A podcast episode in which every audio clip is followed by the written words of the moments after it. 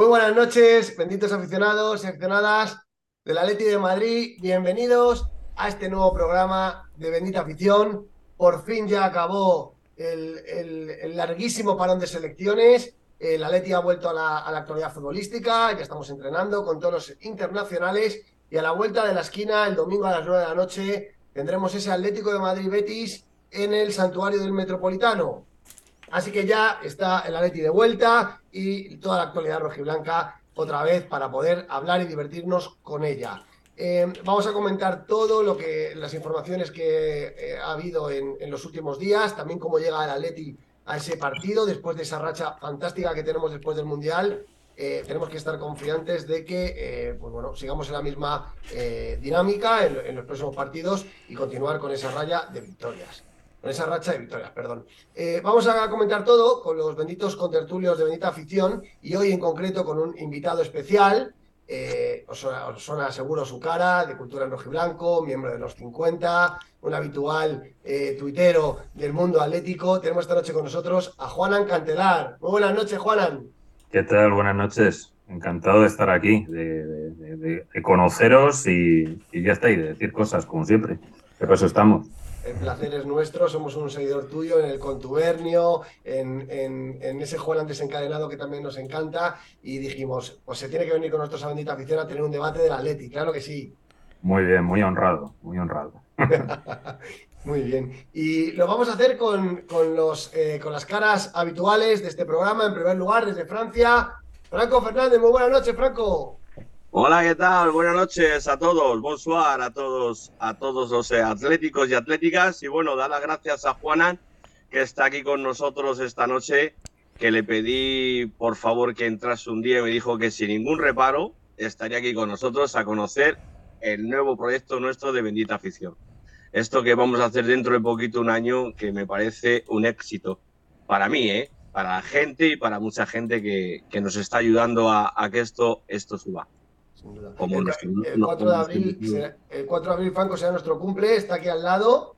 Sí, sí. Ya os iremos informando de sorpresitas. Y hablando de, de sorpresitas, lo que tenemos en pantalla, ¿qué pasa con el profe Ortega? Franco, cuéntanos. Nada, ayer se me ocurrió mandarle un mensajito. Bueno, pues digo, oye, mira, vamos a felicitarle que es su cumpleaños. Y bueno, por bendita afición nos felicitó y nos etiquetó. Desde aquí, un- muchas gracias y un saludo fuerte al jefe, a Jorge Ortega, el profe. Y nada, que, que siga dando caña a los jugadores, a ver si los pone en forma los 12 partidos que queda estos para, para continuar a ascender de puesto y, y cubrirle y cubrirle el puesto al Real Madrid en el segundo lugar, ¿no? En la tabla. Claro que sí, ahí lo tenemos, ahí la, la fotito de Mon, ahí poniéndola Sí, sí. a profe Ortega en su, en su Insta oficial ahí con la felicitación de Bendita Afición. Sí, Feliz señor. cumpleaños, profe. Muy bien. Y en, y en último lugar, y no menos importante, de hecho es el departamento más importante, porque sin ellos no hay programa, el demonio rojiblanco a los mandos. Muy buenas noches, Demon. Muy buenas noches, benditos aficionados del Atlético Madrid. ¿Qué pasa, compañeros? Pues nada, darle las gracias a Juanan, eh, un, tío famoso, un tío famoso en Twitter. en Twitter. Yo, yo tuve, yo tuve el honor de, de participar en uno de los contubernios y me pareció, me pareció una pasada. Eh, eh, eh, o sea, es, es de los mejores espacios, junto al nuestro, hay que decirlo, de los que hay en Twitter. Yo a mí es, un, es uno de los espacios que, que si lo veo, siempre me quedo un buen rato escuchándolo, porque te nutre, te nutre bastante.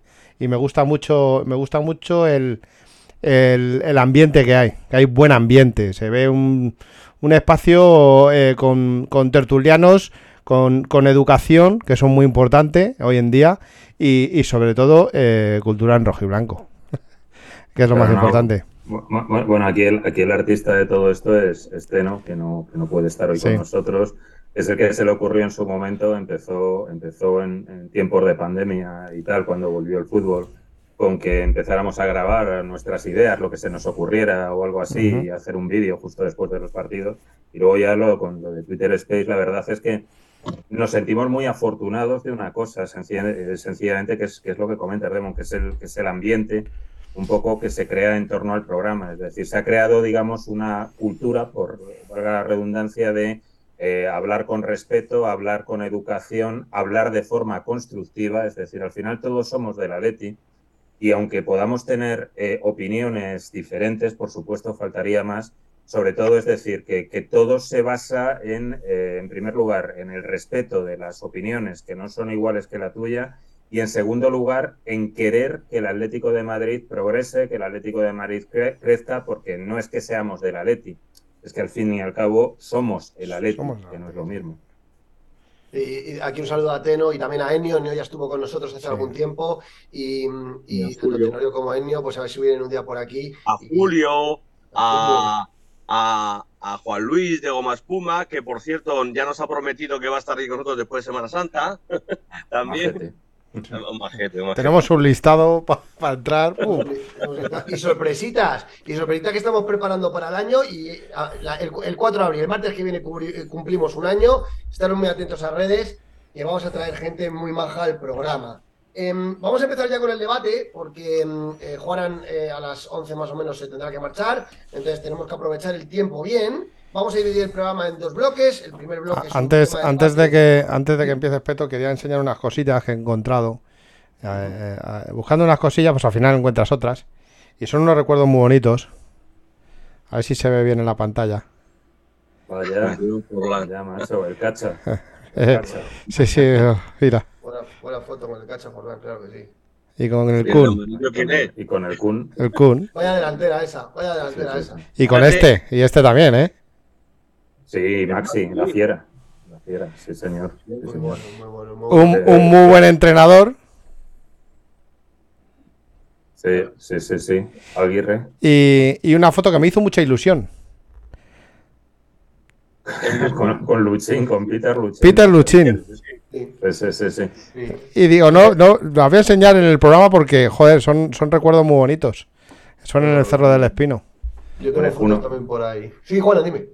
No, una, una pena, una pena, siempre lo he dicho, que era eh, que aquel equipo era, era como una manta corta, eh, que, que digamos que, se- que- que si cubrías bien la cabeza, los pies se quedaban en- al aire. Y era una pena realmente haber tenido aqu- aquella bestialidad que era tener un y Forlán en punta, tener un jugadores detrás, sobre todo como Maxi, evidentemente que era un todoterreno, además un, un tío que con, con una visión de gol, con una llegada brutal absolutamente, dices, "Joder, si hubiéramos tenido bien cubiertas el resto de las posiciones, qué maravilla habría sido aquello realmente. Es decir, nos imaginamos cualquier equipo, prácticamente cualquier equipo del Cholo Simeone, con Maxi, Forlán y el Kun Agüero, y lo revientas. o sea, lo Y, y- Peter, y. Peter Luchín, que, que era- para mí era un muy buen mediocentro. No, Lo que no pasa, rindió- no rindió, rindió. pero porque no tenía a nadie a su lado que a lo mejor que... Ta- ta- ta- ta- También porque efectivamente, es decir, o sea, nunca, nunca hemos tenido en aquella época, en, en aquello- en aquellos eh, llamados por mi amigo Miguel Sosa, los años del plomo, nunca llegamos a tener, digamos, un equipo completo. Lo que pasa es que hubo algún momento en el que reunimos a tres, cuatro jugadores, no buenos, sino de altísimo nivel. O sea, tú ves ahora aquellos, co- eh, aquellas con- aquellos contragolpes que se marcaban el Kun y Forlán. Dices, madre mía, madre mía lo que ocurriría ahora con estos dos tíos en el campo en su prime. Eh, y teniendo un Grisman, por ejemplo, en su prime, ¿sabes? O sea, ¿qué ocurriría? Pero, bueno, las cosas no, no funcionan así, desgraciadamente. Una, de las, coincidieron. una de las mejores delanteras que ha tenido el Atlético de Madrid, desde luego, en los tiempos modernos. Y lo que dice Juanan, era un equipo con una manta corta y en ese caso, pues Pablo, Perea y la defensa que teníamos, pues no era, no era la mejor defensa de nuestra historia, eso, eso es verdad. Ostras, nos, Em, nos han puesto un mensaje muy bonito, Guillaletti, en, en Twitch, que eh, la verdad es que, que es de agradecer a, a la gente que nos sigue. Dice, mucho mejor escuchar, mucho mejor escuchar, no estar informado con la prensa nacional madridista. Y sí hacerlo con programas de Twitch como el de Bendita Afición y espacio de Twitter atlético como el Contubernio, imprescindible para cualquier buen aficionado después de cada partido, pero también los de Franco y el grupo de la Petanca. Claro que sí.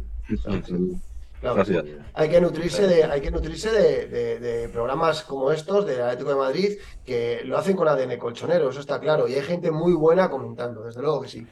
Em, venga, vamos con el debate ya. El primer punto que, queríamos debatir hoy es los motivos que han propiciado el, cambio del equipo después del Mundial y eh, si estamos en, en, predisposición de aquí a final de temporada, quedan 12 partidos, queda mucho, de adelantar al Madrid. Juanan, ¿tú qué piensas? Bueno, eh, son dos preguntas en vez de una. vamos, vamos con la primera. ¿Qué es lo que ha motivado este cambio de actitud? Este, sobre todo cambio de actitud, cambio de, organización, cambio de carácter. Eh, yo lo siento mucho, pero algo tenía que estar pasando en ese, vestuario justo antes del Mundial, como para que de repente parezca que se han ido varios jugadores, parezca que técnicamente has debilitado al equipo y sin embargo el equipo está más sólido, eh, con unos jugadores que no estaban rindiendo absolutamente nada previamente o que eran que no jugaban nada y que ahora pues, pues están, están llamando la atención por su excelente estado de forma, como Mario Hermoso es, es, claramente uno de ellos, pero también ves que después del Mundial vuelve Nahuel Molina y es un jugador aprovechable, no pido mucho más, pero es un jugador aprovechable. Ves eh, otros jugadores como Llorente que vuelve a parecerse a aquel Llorente que era en su momento, Grisman sigue haciéndolo fenomenal, pero claro, ahora destaca más porque está mejor acompañado, es decir, y claro, tú dices, han desaparecido Cuña, ha desaparecido Yao Félix, ha desaparecido tal, Felipe, el otro, bueno, Felipe da igual, que hubiera desaparecido o no fuera a entrenar, pero, pero, pero, a lo, que voy, es decir, dices, Oye, macho, parece que hemos debilitado al equipo y no hemos debilitado al equipo. Realmente, a lo mejor lo que necesita, o sea, a lo mejor no, posiblemente lo que necesitaba era ese eh, conseguir una unidad dentro del vestuario. Según me han dicho, nadie echa de menos a estos jugadores dentro de los, dentro de los compañeros. Nadie eh, realmente, eh, o sea, les da igual y hasta lo consideran como positivo algunos de ellos. Eso es, bueno, habladurías que, que he escuchado, que he escuchado por ahí. Con respecto a la segunda pregunta, adelantar al Madrid algo harán para que así no ocurra. Es decir, yo evidentemente no, o sea, no, no, no confío en el sistema. Esto, el Atlético de Madrid es siempre una eterna lucha contra el establishment. El establishment es muy poderoso y evidentemente para el Real Madrid quedar por detrás del Atlético de Madrid, salvo que le veas para ganar la Champions o para estar ahí o lo que sea, si es una mala temporada, algo harán para que no, para que no progrese el Atlético de Madrid. Tengamos en cuenta una cosa, el Atlético de Madrid, que parece que se nos olvida a veces, sigue recibiendo pésimos arbitrajes jornada tras jornada. Lo que pasa es que ahora juega bien y consigue reponerse a esas, a esas circunstancias. Eh, pero evidentemente, es decir, algún día no te entra el balón y si te pitan un penalti que no es, te anulan un gol que no te deben anular, te sacan ocho tarjetas por cinco faltas, eh, la verdad es que eso es muy complicado de convivir con ello. Con lo cual, eh, no digo que no confíe en superar al Madrid, lo que digo es que soy prudente porque el Atlético de Madrid se enfrenta contra, contra, eh, contra enemigos que no son los que debería enfrentarse a nivel deportivo, va mucho más allá. Dicho lo cual, dicho lo cual, Juanan, que estoy de acuerdo, que el establishment evidentemente juega a nuestra contra, siempre lo ha hecho, pero en las 11 temporadas de Simeone al frente del equipo son ya bastantes, tres o cuatro, en las que hemos quedado por delante del, eterno rival, ¿no? Y yo creo que el equipo, si sigue con esta dinámica, eh, porque bueno, ahora, ahora, ahora hablaremos un poco más de, qué motivos han propiciado este cambio, ¿no? Pero sí que es verdad que quizás el Madrid se pueda dejar llevar un poco y si el Atleti sigue con esa velocidad de crucero, eh, igual nos pudiera dar, aunque estoy de acuerdo que sé que de los árbitros poco, poco podremos esperar, ¿eh? El tema es que estamos siempre muy al límite. Es decir, o sea, el, Atlético de Madrid siempre, o sea, aparte de que tiene que mantener este gran ritmo de juego, no tienen que pasar demasiadas cosas raras, básicamente. Entonces, es decir, si al siguiente partido, espero que no, toco madera, te cogen y te, expulsan a un jugador a los 15 minutos de una forma de estas expulsiones, a lo Gil Manzano o lo que sea, es decir, yo claro, yo me, yo me espero, lo que pasa es que soy, de, carácter catastrofista, con lo cual, pues me espero que ocurra cualquier burrada en cualquier momento y quizás eso no sea lo más sano como para, como para eh, vivir tranquilo en los partidos. Dicho esto, técnicamente, objetivamente, el Atlético de Madrid hoy juega mejor que el Real Madrid. Es un equipo que tú ves jugar al Atlético de Madrid, tú ves jugar al Real Madrid, y si les enfrentas y no hay un Sotogrado de turno o un Gil Manzano, el Atlético de Madrid te debería ganar más partidos de los que ganaría el Real Madrid en una situación así. El Real Madrid mm, hay partidos que da verdadera, verdadera lástima, o sea, por falta de forma, por lo, porque yo qué sé, los batidos habrán perdido gas, sabe Dios. Eh, o sea, lo cierto es que no es lo mismo eh, y si solo nos refiriésemos al fútbol y no, y no supiéramos todo lo que hay detrás, sí, el Atlético de Madrid por juego podría superar al Real Madrid en la clasificación sin lugar a dudas. Yo, estoy, yo, estoy, totalmente de acuerdo con él. Eh, eh, yo lo que no entiendo es cómo eh, los árbitros siguen a su, a su rollo. Después de todas las movidas que está viendo con el tema de, señor Negreira. Ahora hablamos del tema Negreira. Sí, bueno, pero que no, no, es, no, no voy a entrar en el tema de Negreira ahora. Pero con todo lo que está lloviendo, toda la que está cayendo, siguen, siguen en su, en su línea de, de, destrozar a equipos pequeños contra los grandes y, y luego encima eh, e intentar eh, que no, que no, que el Madrid no decaiga. Pues si os dais cuenta, el Madrid no decae, le sostienen para que quede segundo eh, o, gane algo. Entonces yo no sé cómo, cómo siguen así en, en, esa, en esa línea. Es cierto que el Atleti, yo lo he dicho muchas veces aquí en el programa, ¿verdad, Peto? Que, que mm, el Atleti tenía que salir como salió el día de Sevilla, eh, el, día de Sevilla eh, metió el primero y fue por el segundo. Y cuando metió el segundo, fue por el tercero. Y si metes el tercero, ves a por el cuarto. Entonces ahí ya el árbitro poco puede hacer. Ya te, tiene que expulsar a tres, a tres jugadores para que hacer algo. Pero no lo va a hacer. Y Demon, tú el Juanan ha señalado, o corrígeme si me equivoco, Juanan, te he entendido que uno de los principales factores que tú has señalado como principales factores de cambio en, la dinámica del equipo, hablas del vestuario. ¿tú estás de acuerdo con esto? Eh, yo lo cojo con pinzas. Eh, puedo estar mucho, mucho de acuerdo con él. Pero yo lo cojo con pinzas. más que nada por el carácter de Simeone. Porque Simeone tiene un carácter. Y todos le conocemos el carácter que tiene Simeone. Y no se casa con nadie. No se casa con nadie. Yo creo que, si hubiera habido el clan de los portugueses, como se suele decir, o, el clan de los brasileños portugueses, yo creo que hubiera hablado. Es mi sensación hubiera hablado bien claro con ellos y los hubiera apartado del equipo. Yo, yo, yo creo que hubiera hecho eso. Yo creo que es más tema de, premundial. Eh, los jugadores estaban, eh, no metían la pierna y, no, no, querían, no querían, eh, no querían perderse el mundial. Es mi sensación, ¿eh? Pues luego han venido del mundial, ya, ya no hay mundial ya ni nada y van como motos. Es mi sensación. Y sí, casi siempre ha ocurrido esto. Eh, Franco. Bueno, para mí yo creo que el equipo después del Mundial ha, ha tenido otra actitud debido a lo que ocurrió en el vestuario eh, anteriormente. Después de que se desestabilizó el, vestuario en la primera fase del campeonato, no hubo reacción hasta que no se vino del Mundial.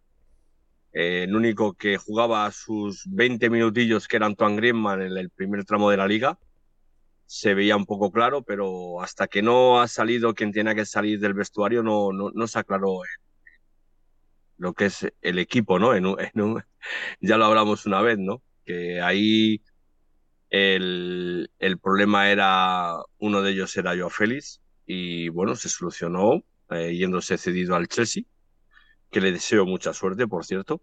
Ya veremos a ver qué ocurre, a ver si le da por eliminar al, al Real Madrid de la Champions y, y, le vendemos por 300 millones, hombre, a ver si nos va a comprar. ¿eh?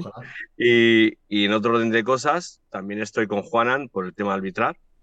El tema arbitral es un día sí, otro no, un día sí, otro no. De hecho, esta semana estáis viendo ahora lo que está pasando con el Real Betis Balompié, el caso de Sergio Canales ha estado lesionado, le podían haber sancionado antes y han tenido que esperar hasta este partido, que es una vergüenza.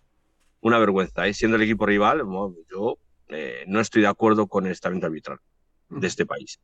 Ni con el estamento arbitral, ni con la Liga, ni con la Federación. Porque son todos se llevan de la mano. O sea, em, Yo, yo, creo es un, o sea, yo creo que es un cambio eh, profundo del equipo que probablemente no obedezca a una sola causa. Es decir, ya lo dije el otro día, ¿no? Yo creo que yo estoy con Juanan en, la esencia, es decir, yo creo que había un tema de vestuario Eh, eso, es, eso es innegable porque ahora se ve al equipo más comprometido, los ves cómo abrazan al cholo, cómo entre ellos se animan más. Yo recuerdo el partido del Oporto en Champions donde no podía haber más apatía en el césped, vamos. Nos metían los goles y los jugadores mirando al cielo, a las botas. Y había un problema, había un problema, eso estaba claro, ¿no? Yo, y estoy con Juanan, yo creo que se ha debilitado la calidad del equipo, se ha hecho un buen fichaje que es el de Memphis, pero eh, a, costa de perder, de perder calidad lo que se ha conseguido es un grupo más unido. Y lo decía el otro día, Simeone vive del concepto equipo y creo que se ha reforzado.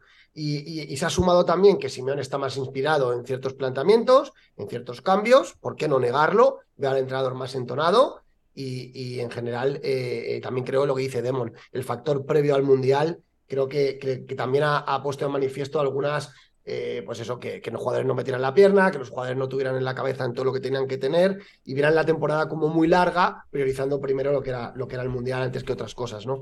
Y, bueno, ese conglomerado de cosas, a, lo bueno, que ha cambiado la dinámica y que estamos en disposición, como decía Juanan, si nos dejan los árbitros, de poder adelantar al Real Madrid, ¿no? Ese es, es un poco el resumen, ¿no?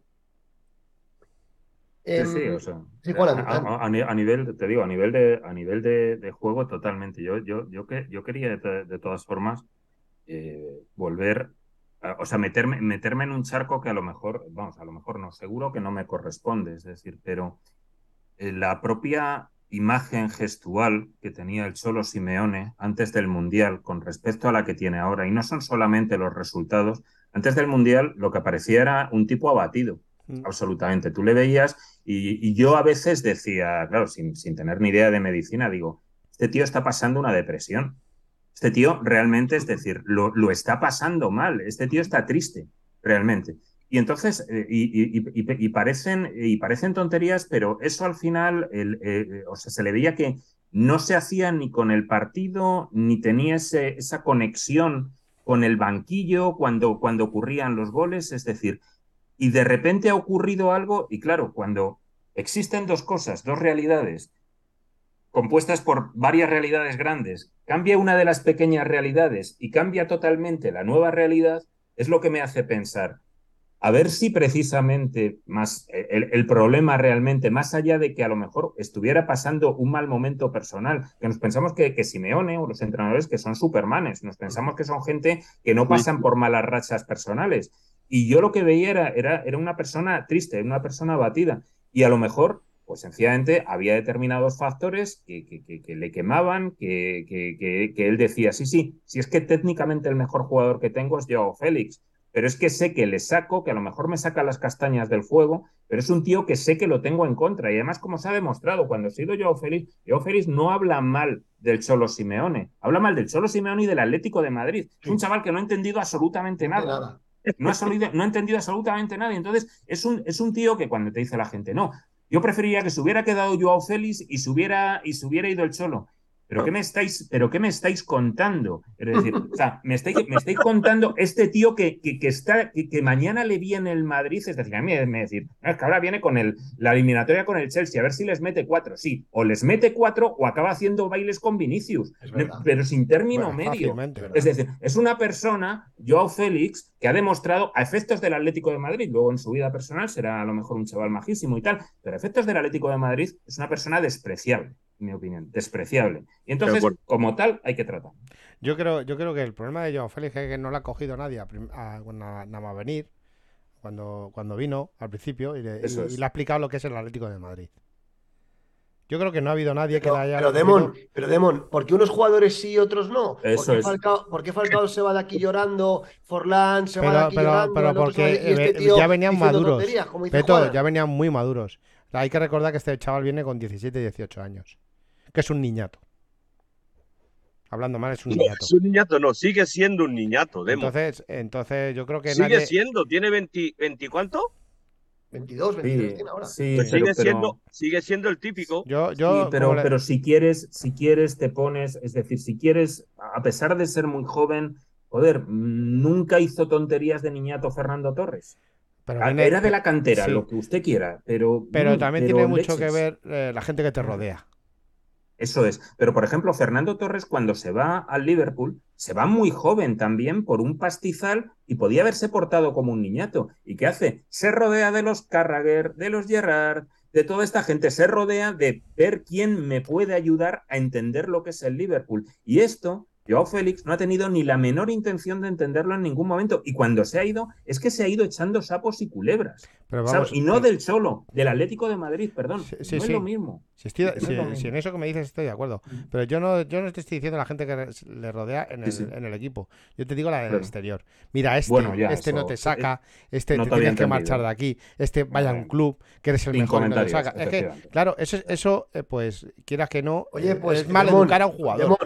Pero Futre la ha padrinado, ¿eh? Futre la ha pero, padrinado. pero- pero Pero no. sabes que la padrinado desde el primer momento estuvo en su presentación, ¿eh? Sí, estuvo en su presentación, pero el Futre a lo mejor la ha visto 10 veces, 15 veces, pero la gente que le rodea está constantemente con es él. amigo de la familia Futre, que no, que no. No sé, pues Amigo. yo- Pero que yo- si solo, pero si solo con haber entendido lo que era Futre para el Atlético de Madrid, lo tenía que haber calcado, ¿no? Claro, Claro, Claro. claro. Eso cada, Yo- cada, cada- Hay, hay que querer, hay- hay que querer. hay que querer entender las cosas, Demon.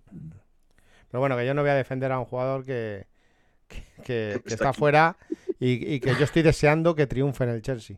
Ojalá, no, no, no. Sería Ojalá. una excelente noticia. sí, pero pe- que no se nos nuble la vista. ojo, No, no, no, no. Yo, yo Ha quiero- triunfado que vuelva, no. Ha triunfado, vendámoslo bien. No, no, Gracias. exactamente.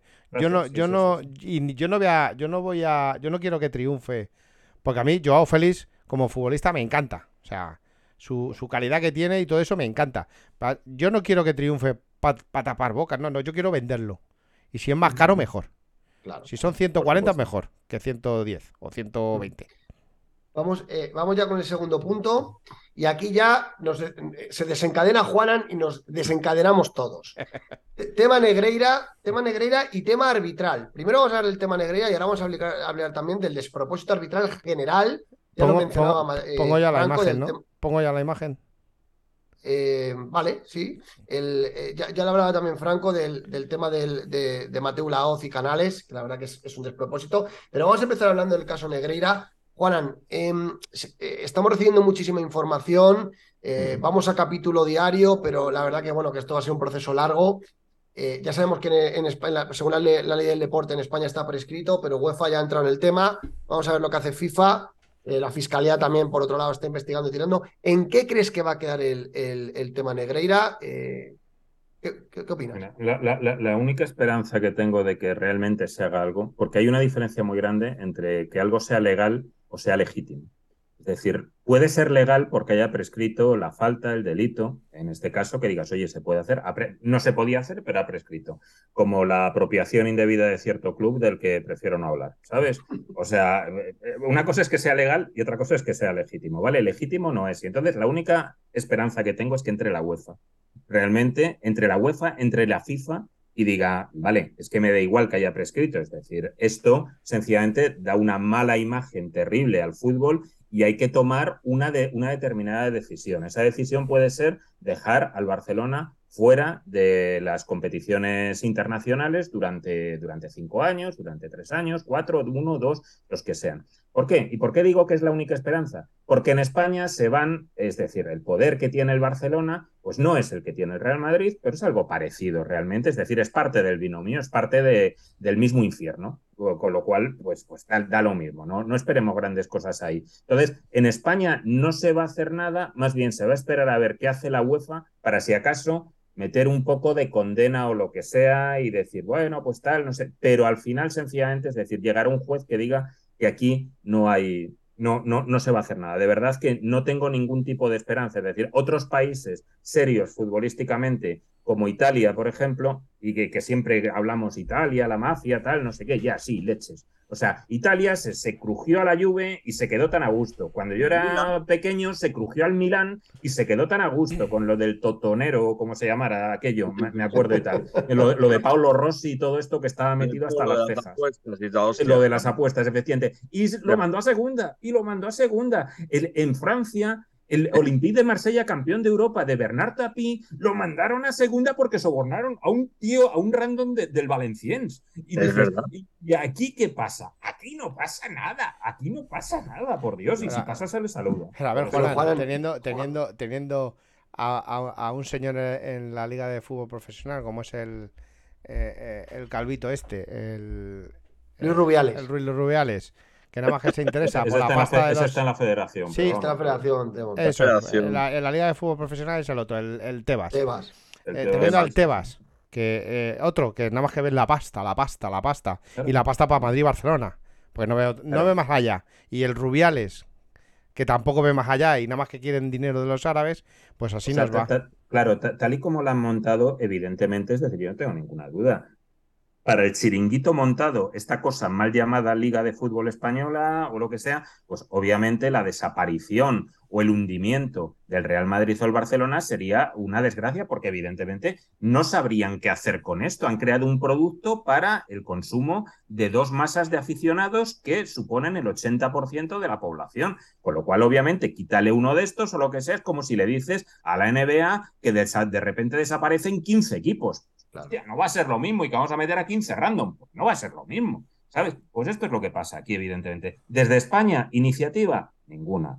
Eh, que puede ocurrir algo a nivel internacional que tenga luego su efecto, pero más efecto a, a- a tipo de condena, no de que le retiren los títulos, no de que le den las ligas que le han robado al Atlético de Madrid, ya se puede decir perfectamente que se las robaron al Atlético de Madrid. Sí, no, eso no va a pasar. Eso no va a pasar. Sí, pero Rubiales la da al Levante y la República, la Copa del Rey de la República. Ya, ya, ya, No, bueno, pero- esas. Pero además hay, hay un tema, hay un tema importante. Eh, yo le doy la razón a Juanan en que Spain es diferente, ¿no? Es decir, estamos viendo lo, pues eso, el, el chiricirco que es España en, en- mucho sentido, ¿no? Entonces, esto está prescrito, este señor, los abogados de este señor dicen que tiene principio de demencia y de Alzheimer y que no puede declarar, el dinero, los 7,5 millones de euros no se sabe dónde está la pasta, están tirando de la manta a ver los bienes y las propiedades a nombre de su mujer, al tío los pocos activos que tenía se los ha embargado Hacienda, y el tema prescrito y, y dos años sin pitarle un penalti al Barcelona y aquí todo el mundo mirando para otro lado y intentando encontrar eh, pruebas fehacientes que demuestren que el dinero que pagaba el Barcelona al vicepresidente de los árbitros a través de sociedades se traducía en pagos a los árbitros, en jamones, en sandwicheras, en, metálico, como fuera fuese, eh, y que evidentemente eso alteraba el resultado de los partidos. Y en esas estamos. Y la Fiscalía eh, está en ese tema. Pero la UEFA, ojo con la UEFA, porque la UEFA eh, tiene potestad para sancionar a, a nivel europeo, y, y ahí es precisamente lo que apunta Juanan, que esa es su esperanza, también es la mía, Y la mía. porque La tiene, competen- competencias. Y ojo como entre la FIFA, porque la FIFA entra como un elefante en una cacharrería. Yo lo que digo, y ese sí que, y ese sí que tiene potestad para descensos administrativos, y tiene potestad para quitar ligas y puntos y, y lo que le dé la gana. Y, pero es que si esto queda, si esto queda impune, es una auténtica vergüenza. Eh, eh, ¿Y cómo van a limpiar la Liga Española? Es que el daño, el daño creo que no tiene arreglo en ningún caso, porque eh, mira el Sevilla hoy que le han cerrado el campo y dice el Sevilla, y esto, esto no está prescrito y lo del Barcelona sí, es que es una vergüenza. Está, la competición está profundamente dañada, ¿no? Pero es que la culpa, la culpa la tienen los 18 equipos restantes. Te lo digo por qué. Porque si los 18 equipos restantes se, se sentaran y dijeran no jugamos más hasta que esto nos aclare, sería otro cantar. Y otra cosa, el otro día se me ocurrió llamar a Lizondo, un árbitro que es de Navarra, y a Miquel Lassa. ¿Y sabes qué me dijeron? Dice, de momento, hasta que no solucione el tema, no podemos hablar. Claro. Yo me comprometo contigo, Franco, pero yo no puedo hablar. Yo te conozco, Franco, yo, pero yo no puedo hablar. O sea, se protegen entre ellos. O sea, hay una orden, una orden a todos los árbitros, Osetegui Roca, eh, Elizondo González, eh, Miquel Lassa, eh, Pérez Burrul, eh, ¿quién más? El Rey Peinadito, que es eh, amiguete que estaba en Talavera. Pues, Muñiz. Todos estos se protegen entre ellos. No Claro. pueden hablar, no pueden hablar, no pueden decir nada. O sea que Yo, yo estoy O de sea acuerdo. es aunque, increíble. aunque parezca raro, estoy de acuerdo con Franco. Que tienen que coger los 18 equipos restantes y sentarse. Sentarse y decir, oye, se acabó. Tanto, tanto a Tebas como a Rubiales. Porque es que eh, ya no solo se han cargado la, la Liga de Fútbol Profesional, la Liga Española. Porque nos ha adelantado por la derecha la francesa, nos ha adelantado por la derecha la inglesa y la italiana. Y la portuguesa está a punto. Está, a punto. Pero, Entonces, pero, eh, de- pero Demon, sí, Eh, no, sí, pero sí, perdona, no, no, no, no solo, no solo en eso. Es que eh, eh, nos han adelantado en el sentido de que en la liga inglesa es todo transparente. Se, los, los equipos, los ingresos por televisión son equitativos. Aquí son la, la, la- manzana, toda la parte para Madrid y un- un- unas migajas para los demás. Y me parece lamentable eso. Entonces están cargando eh, hasta la selección española. Es que no hay futbolistas en condiciones para la selección española. Yo, es que yo, es que os digo, disculpa, disculpadme, vamos, por supuesto, con, todo el cariño y todos los respetos. Es decir, eh, se dice, vamos, que se unan los otros 18. Mira, mirad, vamos a ver. Eh, los otros 18 es una pelea de mendigos por un, por un mendrugo de pan que se, le, que se cae de la mesa de los millonarios, ¿de acuerdo? Y consiste en eso, exactamente, es decir, son tortas entre mendigos, básicamente, es decir, y, y qué es lo que ocurre? ¿Qué tratan de ser? No, entre todos unidos, no. Trato de ser el mendigo menos mendigo de todos. Por eso, cuando al Sevilla, el Sevilla, que salió como el gran defensor contra la, contra la Superliga, dijo, es que estoy en contra. No, estás, estás en contra de no estar en la Superliga.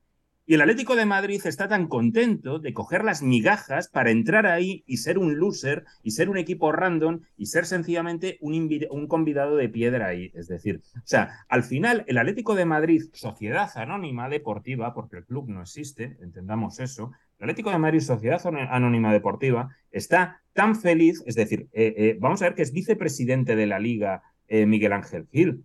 ¿Qué es lo que busca? Lo que busca es respetando con la fe del converso, el establishment, sacar el mayor beneficio posible que le ponga por delante del Sevilla, de la Real Sociedad, del Atleti de Bilbao, del Betis, del Valencia, etcétera, etcétera. Y así se conforma absolutamente. Y la verdad, yo no sé si esto es una postura poco inteligente, porque diría, no, lucha contra el Madrid o el Barça.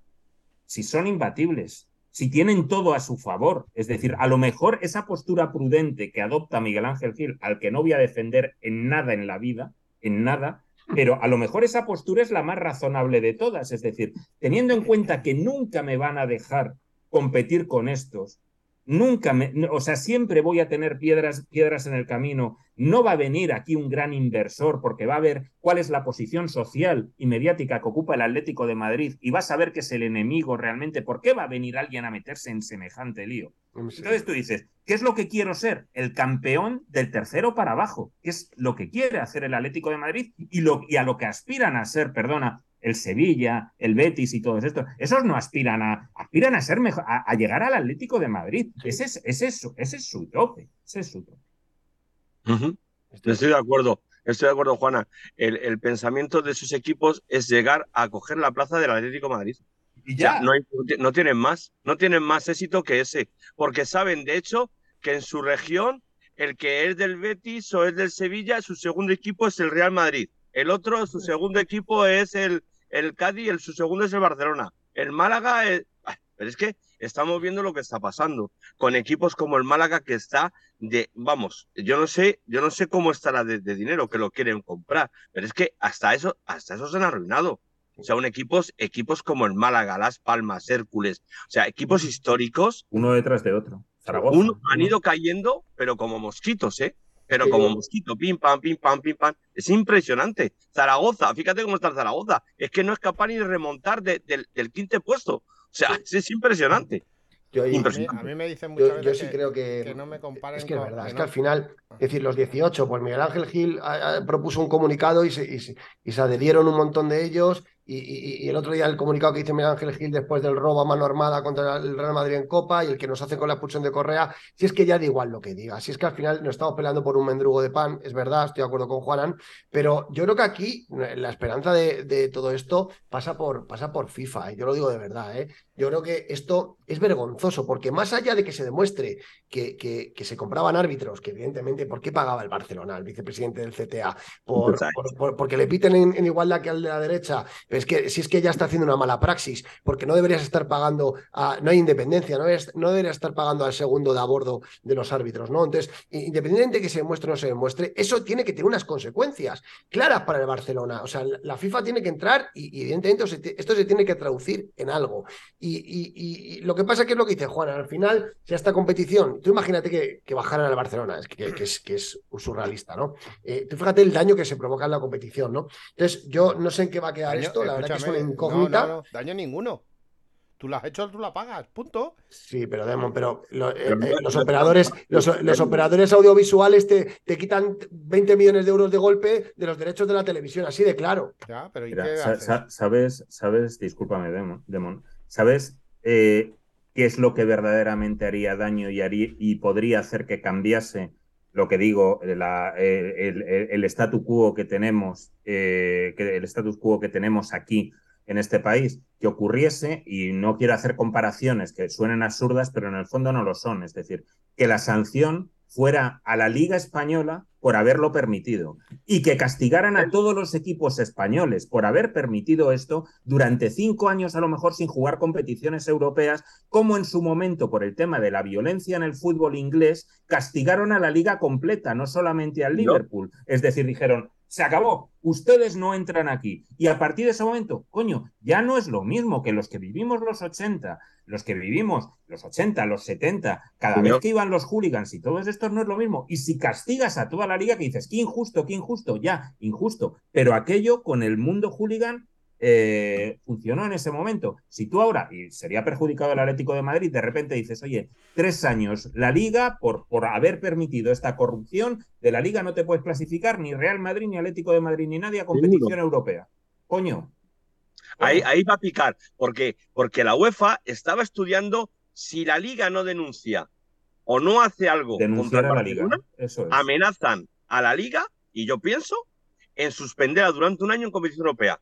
O sea, es impresionante. Aquí en Francia, en Niza, se estaba hablando el, el, la Federación Francesa, ¿sabes que hubo con Negra, Negran? El presidente ha tenido que dimitir. Ha tenido que dimitir porque se metió en un berenjena, no sé qué historia, y ha tardado dos días en dimitir. Le han dicho la dimisión y fuera. Eh, fíjate la diferencia de un país a otro. Aquí, en España, se puede hacer lo que tú quieras. Es que, ¿cómo es posible eh, ¿Cómo es posible que el juez que ha decidido lo de Sergio Canales es de San Sebastián y socio de la Real Sociedad?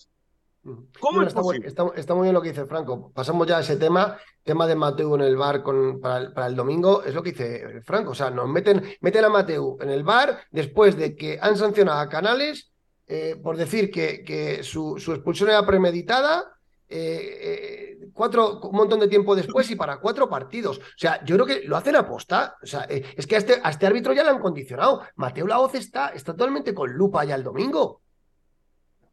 No, es una provocación, evidentemente. Es, yo, yo creo que es un redoble en, en, la provocación cada vez que hacen estas cosas. Es decir, es un poco eh, lo que, lo que hablaba antes y tal, que decía, bueno, sí, o sea, que solo les falta cada vez que cuando han hecho la sanción a Canales, decir, sí, sí, es cierto, sancionamos a Canales. Sí, es cierto, a Courtois por lo mismo no le vamos a sancionar en la vida, ni a ningún jugador del Madrid. Sí, sí, oiga, es cierto. No, este árbitro sospechoso, pues venga, lo metemos aquí. Oye, que Sotogrado ha, ha hecho un robazo enorme, venga, a pitar el clásico. O sea, es, es, como, es como una chulería, es decir, sí. o sea, yo creo que constantemente hay algo de decir, venga, ¿qué, qué te crees? ¿Que me vas a amedrentar? No, no, no, no, la siguiente me acorda, la siguiente no solamente esto, sino que además hacemos que el Linier sea el hermano de Gil Manzano mientras toma cubatas. O sea, es que les importa una leche. O sea, no, pero que es verdad. No, es que nos roba Gil Manzano en el, en el derby con la expulsión de Correa y le ponen a pitar la al clásico. Copa. es que es vergonzoso. Ya no es eso, claro, que claro. Es que, Entonces dice, además, ya no es eso, además es nos,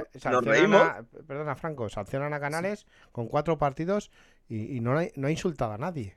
Y es que vemos todos los días fin de semana tras fin de semana al señor Vinicius llamando hijo de tal al árbitro. Es que no se puede decir ya palabrotas en YouTube. Pues si no te. No, te, joder, te sí, sí, te, te, te, dan el corte.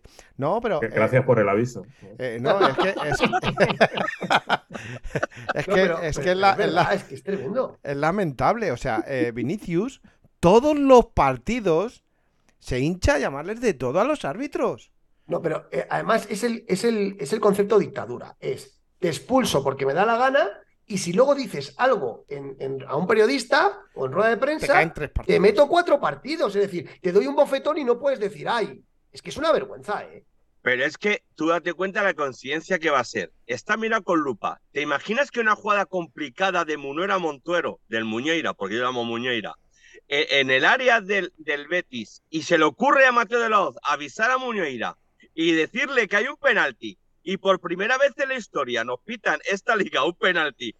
Mateo de la Hoz, el charlatán de turno, que es un charlatán en el bar, es Sí. para, pa- pa- bueno, pa- para liar la buena, ¿eh? ¿Y qué No pasa? lo, no lo descartes, ¿eh? está como una cabra, Mateo. Está como una ¿eh? O cabra. sea que- Y está pasando su peor momento profesional. En el Mundial ya lo vimos. En la Argentina-Holanda hizo el ridículo. Luego ya lo quitaron del Mundial.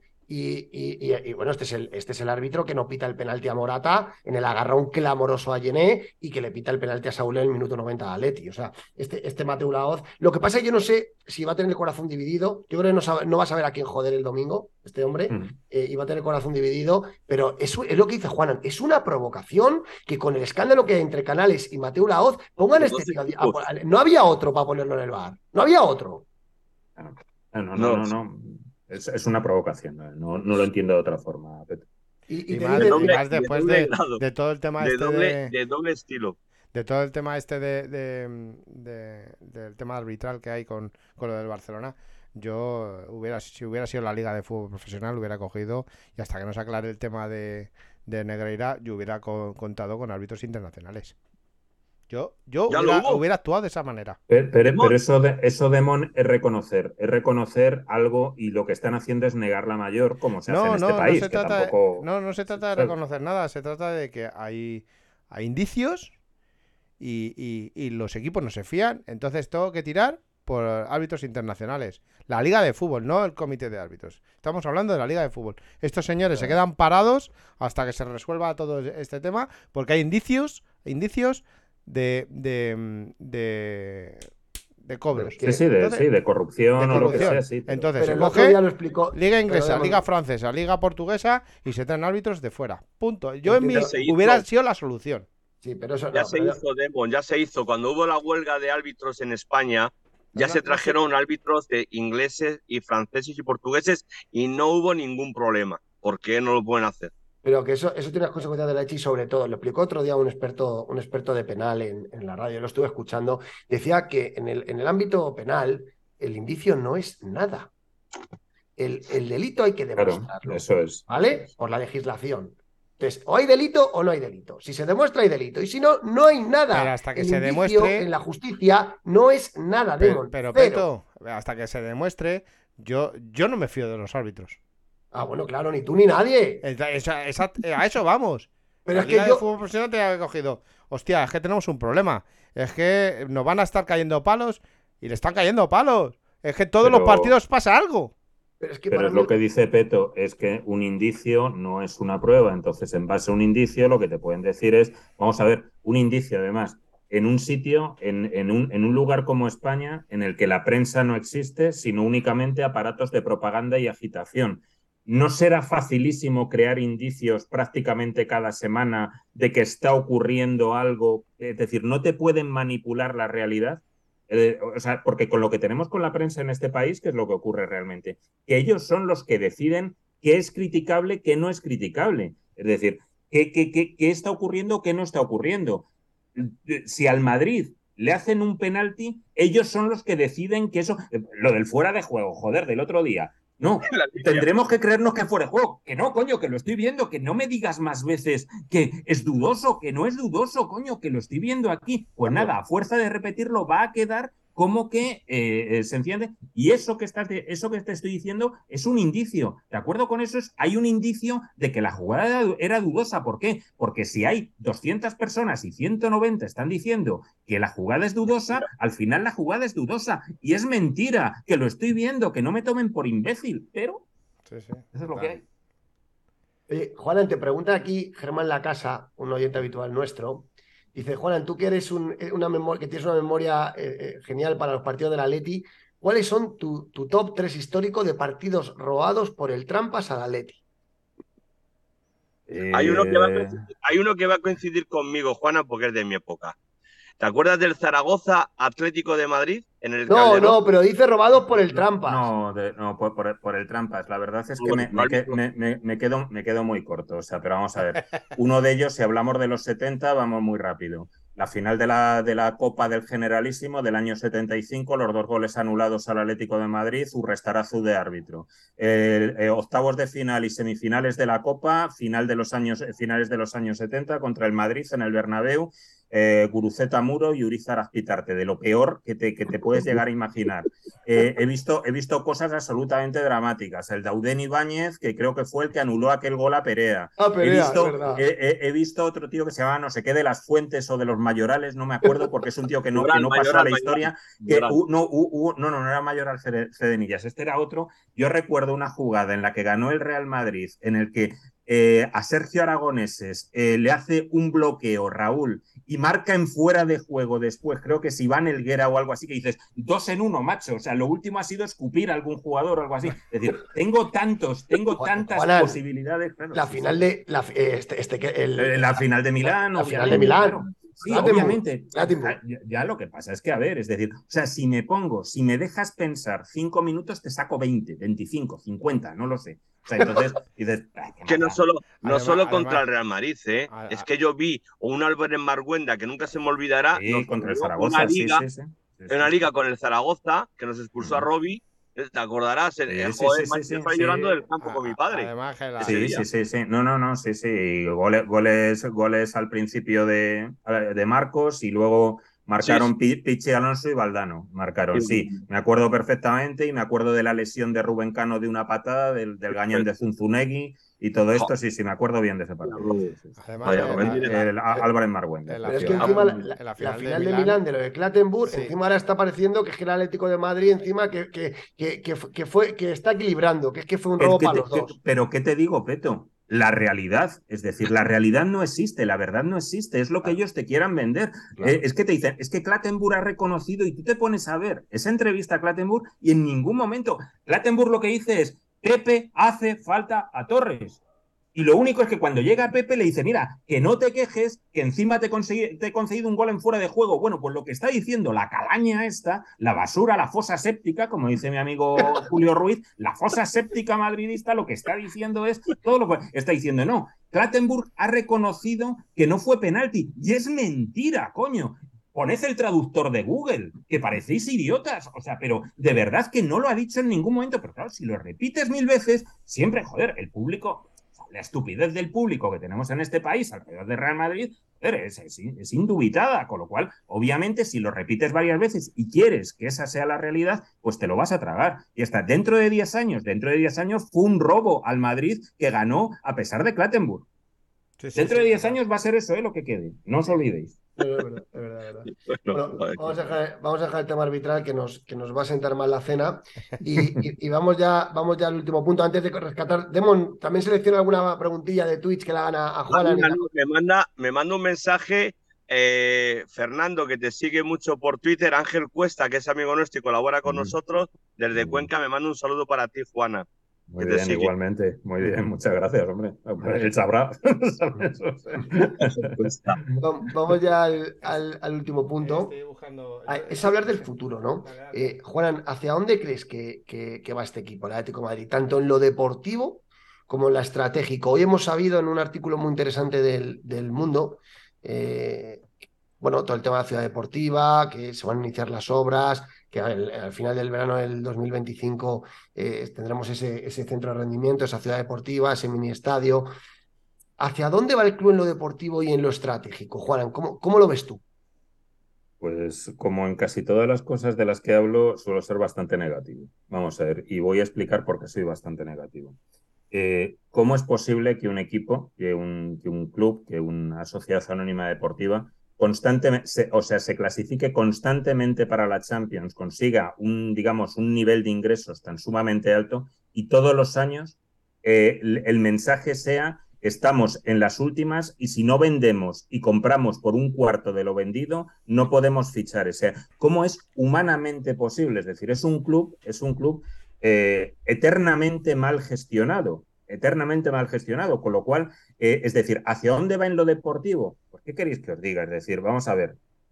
Yo dije eh, una palabra que dije hace tiempo, que eh, esa no es mía, nacionalmadridismo, sí, pero esta no es, no es mía, yo creo que es la mestallización del Atlético de Madrid. Es decir, si no hubiera llegado el Cholo Simeone, el Atlético de Madrid posiblemente ahora mismo sería una especie de Valencia, porque no hay tanta diferencia, no existe tanta diferencia entre Peter Lim y Gilmarín y Cerezo. Lo siento mucho, no existe tanta diferencia. Es decir, no hace falta que un club sea un campeón para que un inversor gane dinero con ese club. Es decir, tú puedes ganar dinero como lo está. LIM está ganando dinero, el Valencia es rentable para LIM.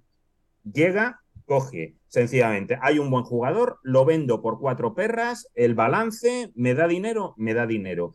Y, claro, lo que pasa es que llegó el Cholo Simeone, cambió todo, trajo un carácter que el Atlético de Madrid no tenía, contagió y, y, nos pusimos en una situación deportiva que yo lo que quiero creer es que no ha sido un paréntesis hacia, hacia el desplome, hacia el que iba el Atlético de Madrid en los años del plomo, es decir, desde el ascenso hasta la llegada, hasta la llegada de Simeone con breves espacios como pues con Aguirre, que fuimos bien más o menos y tal. Es decir, entonces, a nivel deportivo, ¿hacia dónde vamos? Pues obviamente, es decir, eh, solamente en situaciones de bastante fortuna a la hora de que los jugadores que tienes te funcionen, eh, pues, pues, pues, pues, pues nos puede ir bien. Si nos ocurren cosas como las de Grisman, eh, por ejemplo, que, oye, que se convierte, ya era un gran jugador, pero se convierte en algo todavía mejor e inesperado que teníamos, si los jugadores que tenemos, pues, pues van, van bien, están bien integrados, si tenemos, si confiamos realmente en los jugadores cedidos en la cantera, no para que sean las estrellas,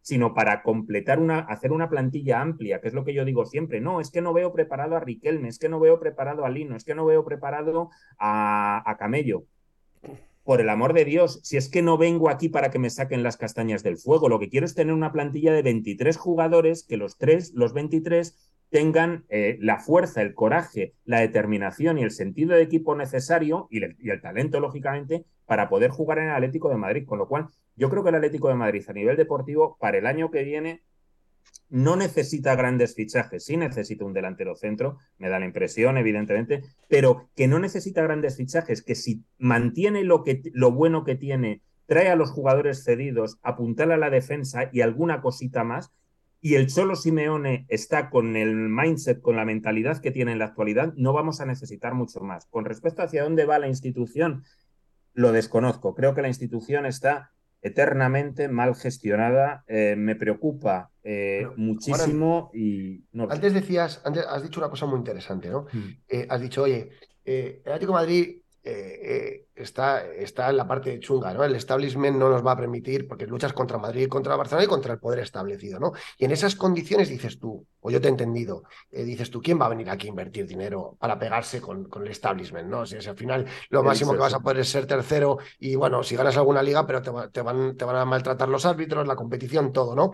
Eh, tú piensas, mira, Ángel Gil tiene la intención de vender esos uh voces cuando, se, cuando ahora se, se materializa este proyecto de, de la ciudad deportiva. ¿Tú crees realmente ¿Cómo ves ese proceso? Eh, porque dices tú, es complicado que alguien invierta, pero Miguel Ángel se lo quiere quitar de en medio, ¿no? Ya, pero eh, eso es una de las cosas que, más me preocupan. El que venga a invertir, que alguien vendrá, lógicamente, es para qué viene.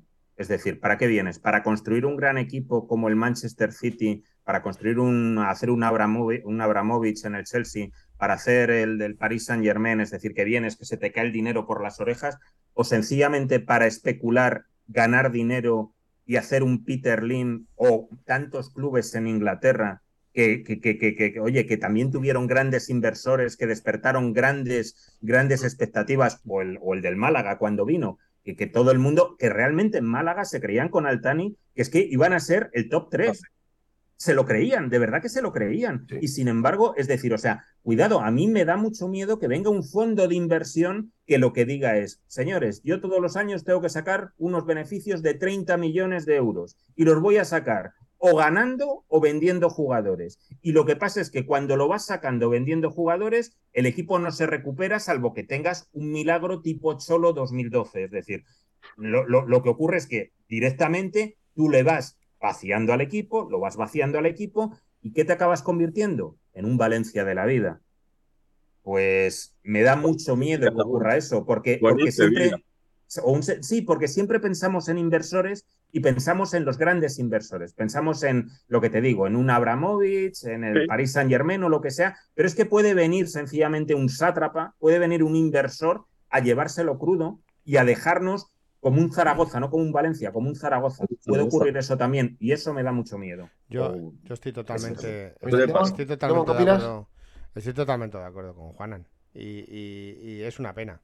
Es una pena porque eh, el Atlético de Madrid, a ver, no, a lo mejor no está a nivel del Barcelona y del Real Madrid, pero creo que con la masa social que tiene es un, clu- un club súper viable Y atractivo. y muy atractivo. Muy atractivo y yo no me creo que este club esté en la ruina. No me lo creo. Por, por ventas de camisetas, por ventas de merchandising. No, en la Eh, ruina eh. no, Demon. Debe 580 millones de euros de deuda neta. Sí, Y pero, no sé te- cómo- pero digo, pero Y lo no que sé cómo lo van a arreglar. que cualquier jugador, eh, tú le dices de venir al Atlético de Madrid y, y viene. Hombre, hombre porque Y la viene. camiseta es muy grande, claro. Exactamente. Entonces, eh, yo creo que, que, como dice Juanan, esto está mal, mal gestionado. Porque creo que es un club. eh, eh, yo no estoy diciendo que, que nos pongamos a la altura de Madrid y Barcelona, pero cerquita, cerquita. Con la masa social que tiene. Y lo Sí, que sí. vende. Pero si se empeñó, se empeñó Miguel Ángel en entrar a Joao Félix y pensando que iba a cobrar 400 millones de euros por ser el líder. ¿Y qué ha pasado? Al final, no- a nosotros que nos- no nos interesa comprar jugadores caros. Ni a él ni a nadie. Y el que venga no te va a comprar jugadores caros. Te va a comprar sí, sí. jugadores para vender. Sí, Franco, sí, Franco, sí, estoy perfectamente de acuerdo contigo, pero luego somos un club que ficha fatal a los jugadores baratos, que cada vez que hay una ganga en el mercado no nos anticipamos ni a los Asuna. Es que, Salvo, es que es- salvo Reinildo, salvo Reinildo. Salvo Reinildo, que eso fue eh, efectivamente la, curiosidad aquí absoluta, es decir, no nos anticipamos a nadie, es decir, tenemos necesidades, se queda un jugador bueno, libre, con proyección, y nunca ves al Atlético de Madrid completar su plantilla. ¿Por qué? Porque no hay traspasos de por medio, porque no hay dineros de por medio, y donde no hay dineros, no están eh, lo- los que mandan. Bueno, Manan, pero hay si hay un ficha- Giorgio hay- Scalvani, hay Giorgio Scalvani en el Atalanta con 19 Mm. años, que es central y tiene la pierna azul una maravillosa y no son capaces de ir ni, ni para lo menos para gestionarlo, que es que no vale tanto dinero ese chaval. pero, escucha, ese chaval tiene un futuro enorme. eh, los únicos fichajes. Los únicos fichajes buenos son los que hacemos con el Barcelona. Sí, esos son los únicos buenos, pero claro, eso se acaba, todo se acaba Sí, en la claro. vida. El de Griezmann, el de Griezmann ha sido fantástico y el de Memphis va camino de ser también otro gran fichaje. Y Y, el, y el de espérate Suárez, tú a Ansu Fati. Espérate tú a Ansu el Fati le- Suárez, le de- echamos la caña. Suárez Yo, también yo fíjate, yo, por cerrar el, por cerrar el debate, eh, eh, a ver, yo creo que, el- que está claro que, el- que la etapa de, de Miguel Ángel Gil y Enrique Cerezo eh, contempla sus últimos años. Eso es algo que, que el propio Miguel Ángel Gil ya ha dejado entrever. Y, y hay una cosa que, que a mí me preocupa. Bueno, hay, hay una cosa que, que está- están, están enseñando la patita. Cuando tú quieres vender un club, evidentemente no quieres aumentar deuda, porque si tú aumentas la deuda de un activo que quieres vender, pues vale, devalúas tú solo el, el producto, ¿no? Con lo cual yo entiendo que la política de esta gente va a ir hacia no aumentar deuda, pero al mismo tiempo la renovación del Cholo que está en ciernes les va a obligar a invertir en el equipo para, porque el Cholo no le vale ser tercero y les va a obligar a tener un equipo competitivo. Y ahí entra lo que dice Juan, algún jugador importante yo creo que, podrá venir, ¿no? Eh, yo este verano estoy convencido que si Joao Félix sale, eh, el Atlético Madrid tendrá un delantero centro potente.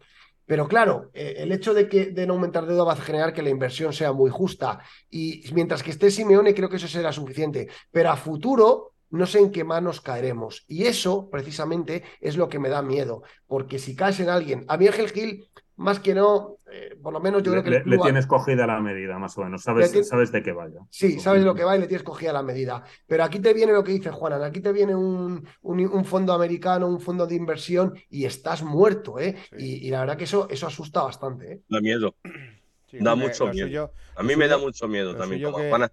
que sabemos que un equipo como el Atlético de Madrid, que es señorial, que la afición que tiene, que es lo más rico, lo más bueno, lo mejorcito que tenemos, que es la afición, que nunca hay que perderla. Eso es mm, lo más importante, la ilusión de, de unos niños que van al estadio desde pequeñitos con el padre. Esa es la mayor ilusión de, de un equipo como el Atlético de Madrid, que es el rival de- de- del otro equipo de la otra capital, de la Eh, capital. Y el que, el que más, yo creo que el que más sentimiento tiene y el que más difícil para poder conseguir ser aficionado, que de esto se nace, no se hacen. Y, y yo pienso que no debería de venir ningún mete- mequetrece como vino al Málaga, al Tani o cualquiera. Tiene que venir una persona que sí crea en el proyecto y que sí crea en el Atlético de Madrid. tiene Y que- para ello tienen que, que estudiarlo. Tiene que ser alguien de fútbol. Tiene que ser alguien que le guste el fútbol. Y, Pero si es que a quien le gusta el fútbol, ¿a quién? ¿A, un- a un catarí? no, Y que tenga mil millones en el bolsillo, Demon. Exactamente. y- y eso, si eso es muy ser- difícil. Vas a Arabia Saudí. Y si pero, puede ser, y si puede ser rojiblanco, mejor. pero si ahora todos los entrenadores. Pero ¿quién tiene dinero ahora mismo en España? No, en España nadie. ¿Qué- está qué- claro. Pero ¿quién tiene dinero para invertir? Eh, El, el viudo de gafas es el único que tiene pasta en, en España. El viudo de gafas. Ya está. el vídeo de gafas. Oye, y ya para terminar y despedimos a Juanan, que nos ha dicho que a las 11 se tenga que marchar. Juanan, eh, no me quiero quedar sin tu feedback del partido del Betis. ¿Cómo ves el partido del próximo domingo? Bueno, eh, a ver, eh, la, la- la baja de, la baja de Memphis, pues hombre, nos, nos preocupa a todos un poco, pero yo creo que precisamente es lo que, lo que hablaba con vosotros anteriormente. El, el Atlético de Madrid ha alcanzado un estatus de equipo, un, un pozo ahora mismo que no tenía, que no tenía principios de temporada, con lo cual no sa- sale, no está Memphis, yo creo que va a jugar Morata y que va a jugar bien Morata además, es decir, que es un tío que está motivado, es un tío que no es lo mal futbolista que dentro del tremendismo eh, de Camilo José Cela en el que vimos constantemente los aficionados del Atlético de Madrid, pues no, no, no, no, no, no es, no es para tanto realmente, es decir, yo creo que el bloque es bueno y lo que espero es que salga pues con las mismas ganas y, y la- la- las mismas ganas de ganar, las mismas ganas de controlar, la misma ilusión y la misma fuerza con la que está saliendo en los anteriores partidos. Si eso es así, vuelvo a decirlo, el Atlético de Madrid es superior a la mayoría de los equipos que están ahora eh, jugando, con lo cual solamente por fútbol deberíamos ganar. ¿Me preocupa? ¿Cosas que me preocupan? Pues me preocupan a lo mejor, pues eso, yo que sé, que este, en este parón de selecciones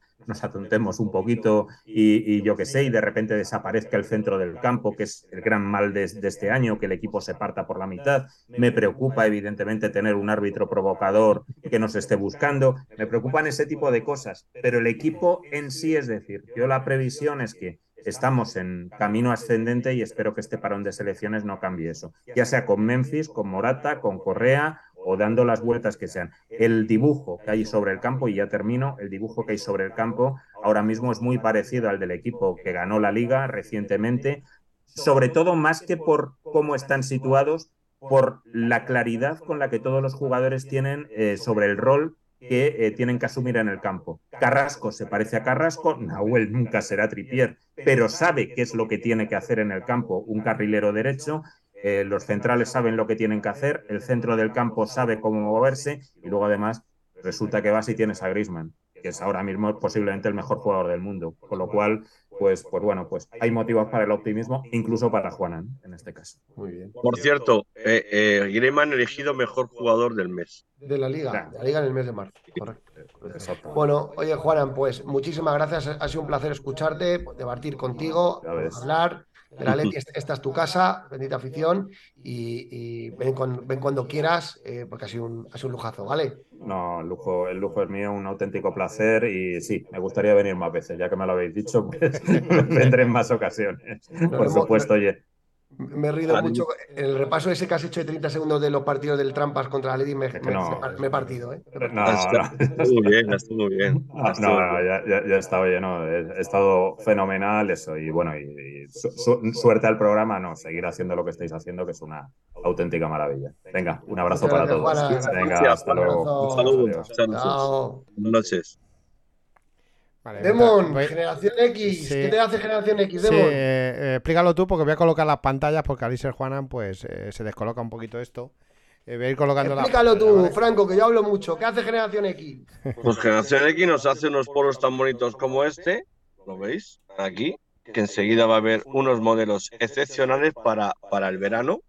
Va a haber eh, unas tazas fabulosas que está haciendo también Generación X y está teniendo unos productos como bolígrafos, llaveros y unas maravillas, o sea, una maravilla. Sin cargar vuestro polo, que dentro vamos a tenerlo a pequeño precio. Vamos a poner unas ofertas y vamos a tener unas ofertas alucinantes. Y Germán te atiende en el teléfono que ves ahí abajo.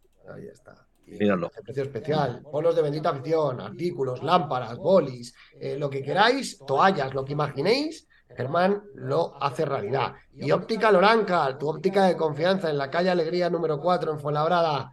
Llama y Germán y su equipo te atenderán Germán, tanto no. productos de óptica como en audiología. Será Ernesto, no Germán. Em, vamos con ello. Ahora leemos redes. Vamos a dejar que. que, que el de la óptica no es, no es Germán, es Ernesto.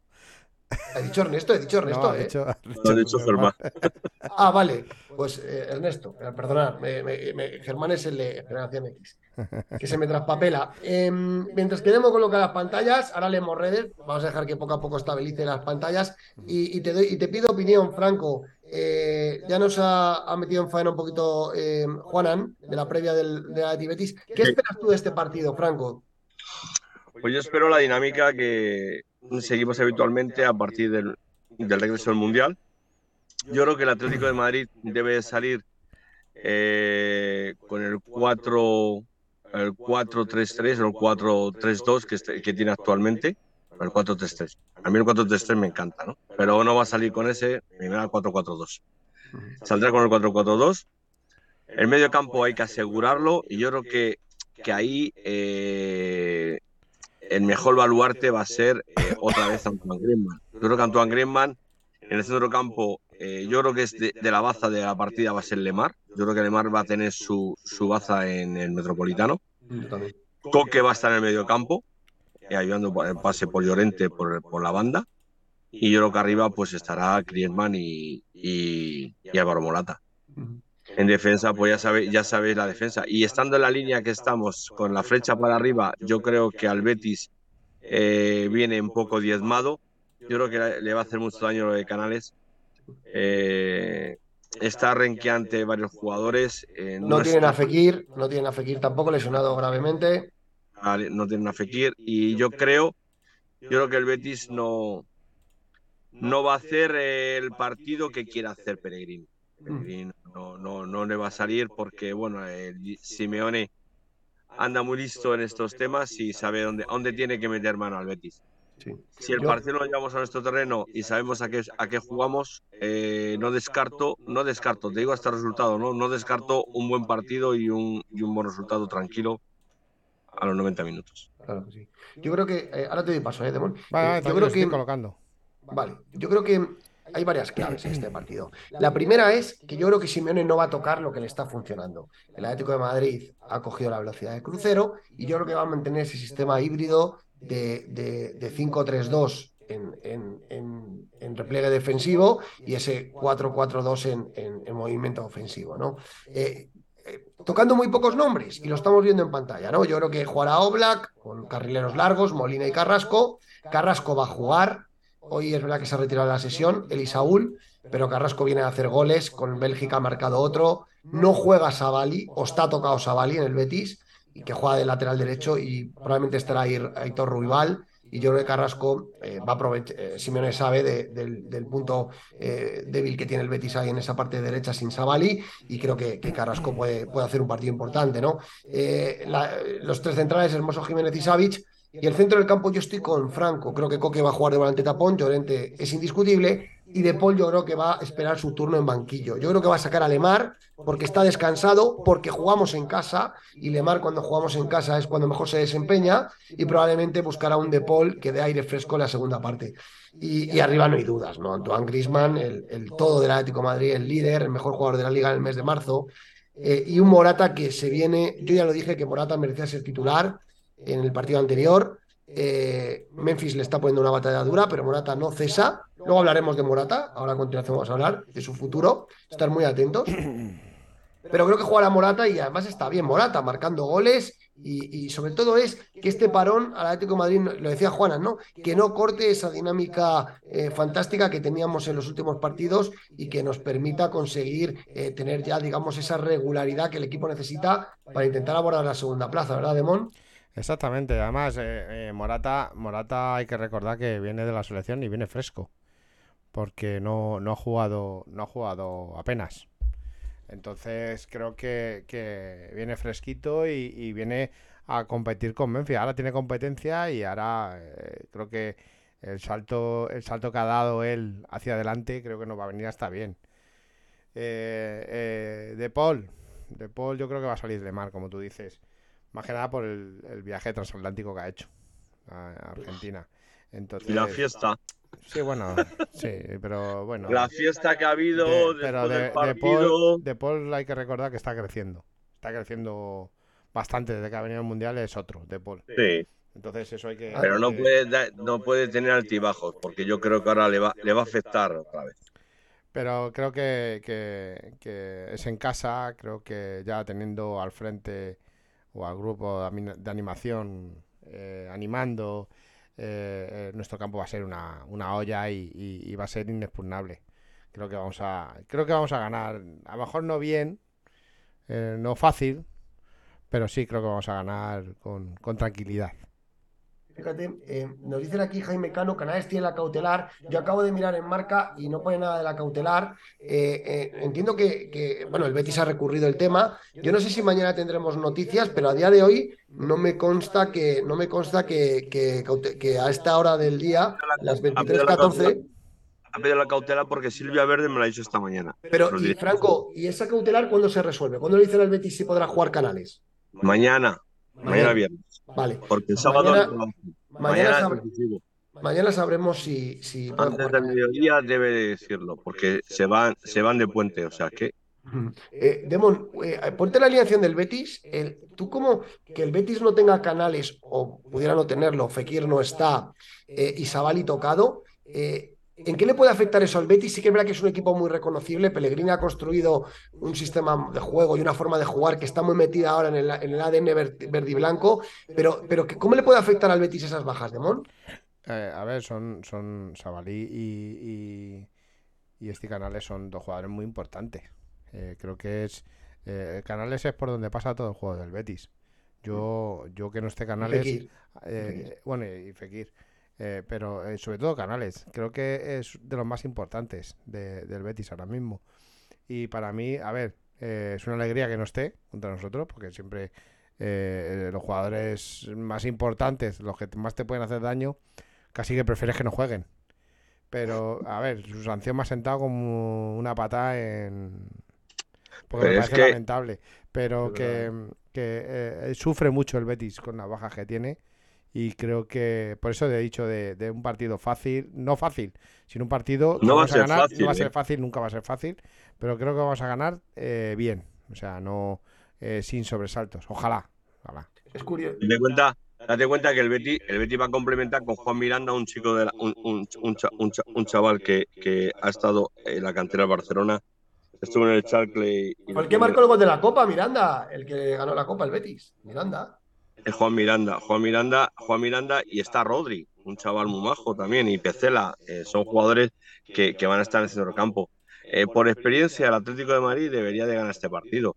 Eh, a mí me da miedo los árbitros, realmente, y luego, pues, oye, si, si se da que nos pitan el primer penalti, pues bienvenido sea. Fíjate la casualidad de que ante la injusticia que se ha cometido con Canales, lo normal es que la afición del Atlético de Madrid estuviera dando palmas en la oreja, ¿no? Diciendo, oye, mira, el mejor jugador del Betis no va a venir al Metropolitano. Y es todo lo contrario, estamos empatizando con la afición del Betis ante una injusticia tremenda que devalúa, que devalúa el partido, porque a mí me gustaría enfrentarme al mejor Sí. Betis y ganarle en el campo. Devalúa, Eso eh, es. la- devalúa el, el partido y devalúa eh, la liga de fútbol. Fútbol. Es una vergüenza lo que se ha hecho con Canales, aunque en este caso beneficia al Atlético de Madrid. Ahí lo vemos en pantalla. Luis Felipe llega, que estaba tocado, se- ya se ha recuperado. El Betis con, con Ruiz Silva, defensa de cuatro, ya lo decía Franco, Miranda lateral izquierdo, Luis Felipe y Petzela de centrales, y Ruibal entrará de lateral derecho, siempre y cuando Savali no esté. Doble pivote, Carballo Guido, Y Rodri, si no estoy- y, y Rodri sustituyendo a Canales y a Fekir. Mete al chaval de, al chaval canterano de, que, está, está funcionando bien este, este chaval. Y, y luego Borja Iglesias arriba y en las alas Juanmi, que es un jugador incombustible, y a pero y a intermitente, últimamente intermitente. sí, No, no está, está muy intermitente. y a Yoce. Fíjate que es un Betis que viene sin sus dos mejores futbolistas de Mon y aún así es un equipo competitivo. Es ¿eh? muy Es un buen competitivo, equipo, ¿eh? tiene muy buen equipo. Pellegrini tiene muy buen equipo. Eh, eh, es un equipo, sobre todo de, de- me recuerda mucho a, lo- a los Atléticos de, de, de Simeone cuando los primeros años. Un equipo trabajado, un equipo trabajador, un equipo que van todos a una. O sea, no hay, no hay, tú, tú ves a los futbolistas y no hay un mal gesto, no eh, van todos. Es que el general, el general chileno está haciendo lo mismo que hizo el Cholo al principio, si te das cuenta. Entonces, eh, Sí. es un equipo muy difícil de jugarle. Y es un equipo, eh, un equipo unido. Eh, a mí, a ver, es el Betis. El Betis siempre, por regla general, nos ha caído bien. Yo me acuerdo cuando le hemos cedido el campo que, que- Pero la estadística, la estadística dice que no nos ha ganado en el estadio. Pero bueno, las, las- las estadísticas, eh, yo a mí no me gusta hablar de estadísticas más que nada porque eh, cuando hablas de estadísticas al final te pegan la hostia. Y no prefiero que no me la den. Los tacos, Pero- Demo. Ay, perdón. Cuenta- sí, pero- sí, Juanma se ha liado. cuenta, Juan- cuenta- Juanma se ha quedado solo. que si- Digo, cuenta que si le, gana, si le ganamos Demon, nos quedamos, eh, fíjate, está- están a seis puntos, nos vamos a nueve. ¿eh? Sí, sí, total. Y es, es un partido muy clave. Y esa nueve, y esa nueve del Betis, a falta de 11 jornadas, no es, es un buen colchón. ¿eh?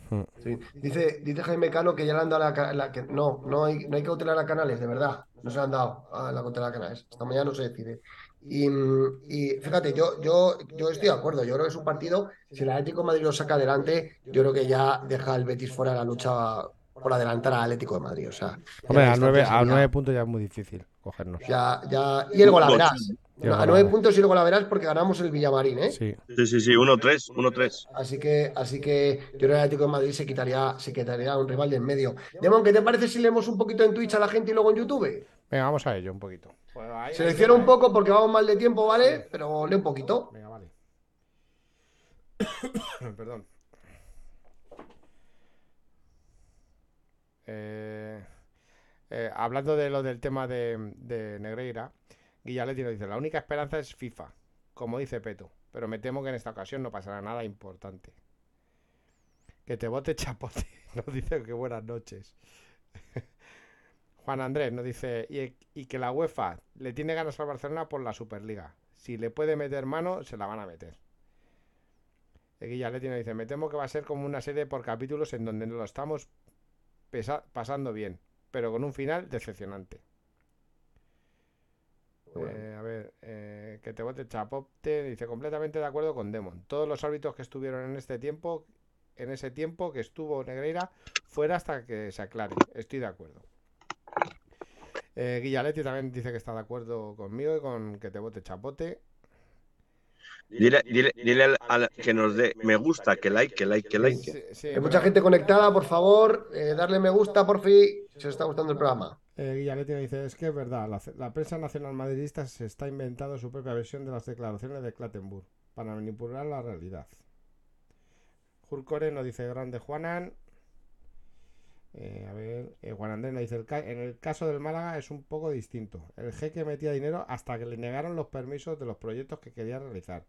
Eso me han contado conocidos del Málaga, eso es verdad. Le- tenía muchos proyectos urbanísticos, se los tiraron para atrás y fue cuando dejó de, de- meter dinero al Málaga. Eh, dice, el domingo nos escucharé en el contubernio al salir del Metropolitano. Que te bote chapote nos dice, yo el domingo voy al Metropolitano con mi padre, hermano y hermano madridistas que quieren conocer el estadio. Vaya percal. Suerte. que no digan muy alto que son madridistas. Eh, Juan Andrés, ¿podríais a, po- ¿pondríais a Doherty por Molina por un viaje más largo y la fiesta? ¿Cómo? Es que Doherty- Que si pondríais a Doherty. Doherty por Molina, por el viaje y por, el- y por la fiesta. Yo no, no, Hombre, no, para no- mí Nahuel- no, no, va a arriesgar el solo. Aunque Dorothy, aunque Dorothy hizo un gran partido con Irlanda, Irlanda-Francia, ¿eh? Ujú. Y estuvo bien, ¿eh? Para mí Nahuel es indiscutible. Eh, eh, que te bote chapote nos dice Pellegrini no ha podido ganar al Cholo nunca. Le hemos cogido la medida. Guillaletti nos dice el estilo de Pellegrini le va bien al de Simeone. Eh, Rodri es un canterano del Atleti. No podemos dar palmas con lo de Canales porque es que ahí, ahí se corta, no sé, no sé lo que pone. Lo mismo que cuando sancionan a Gallá para los primeros partidos de la temporada.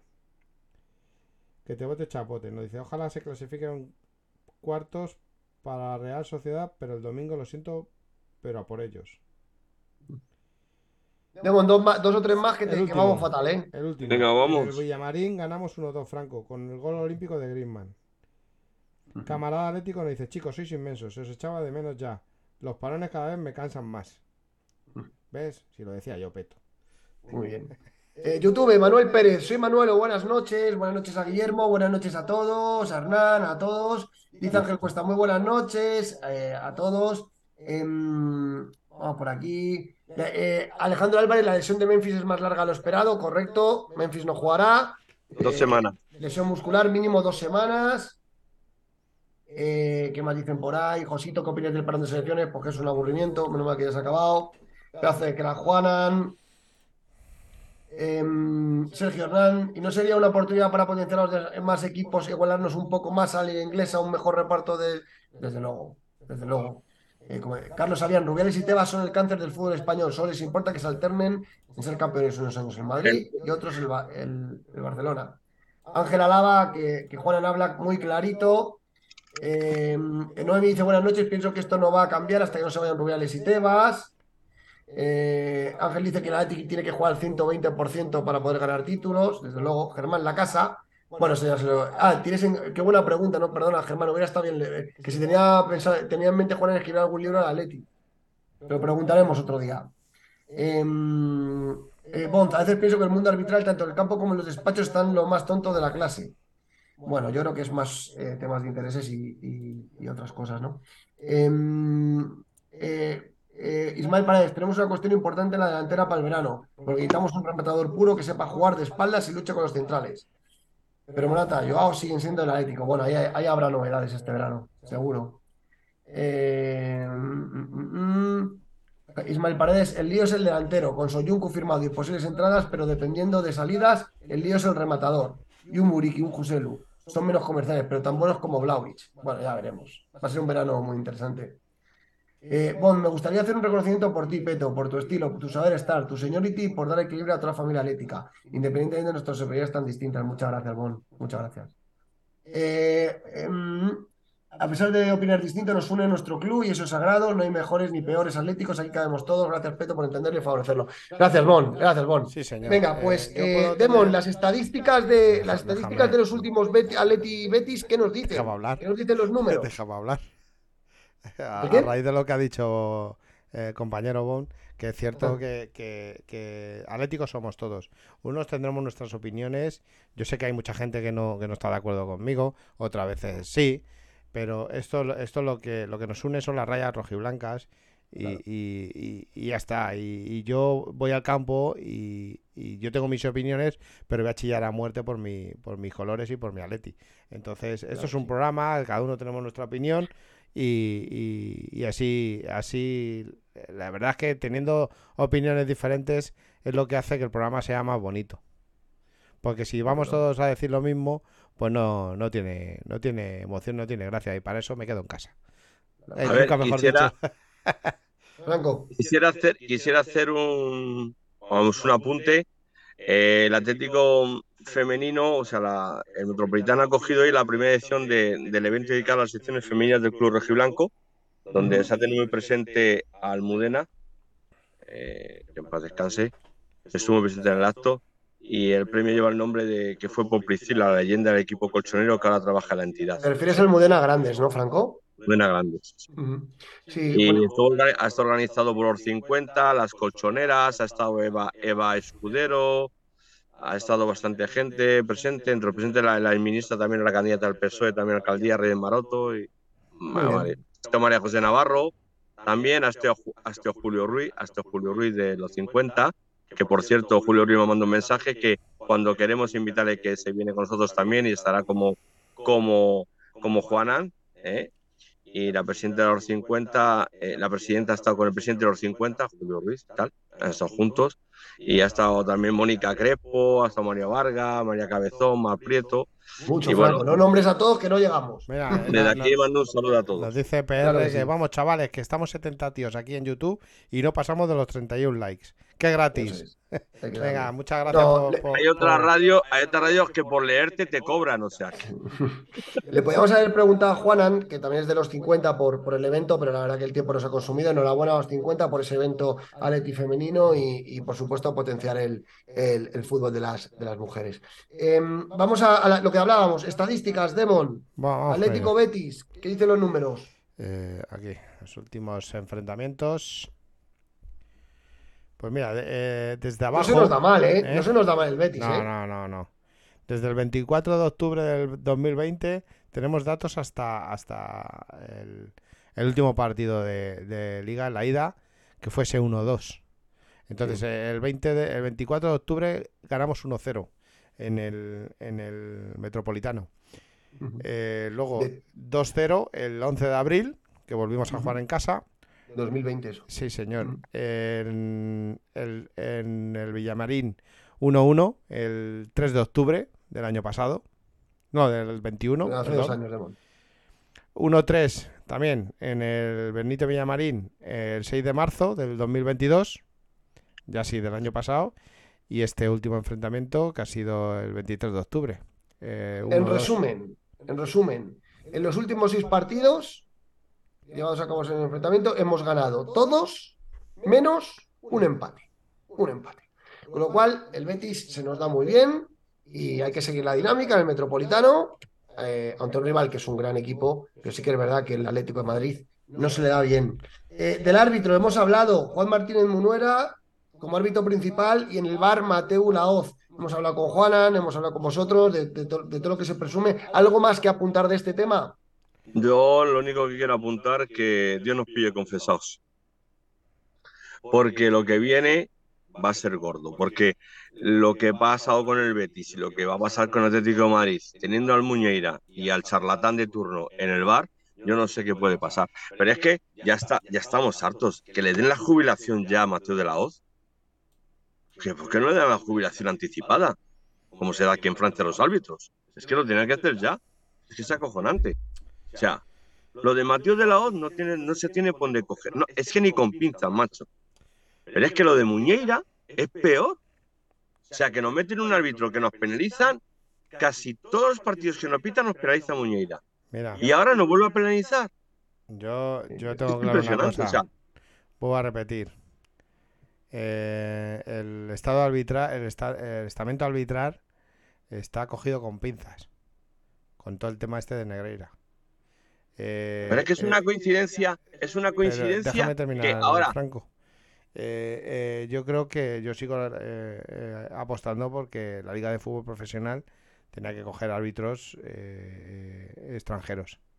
Porque ahora mismo eh, no es serio. Esto no es serio.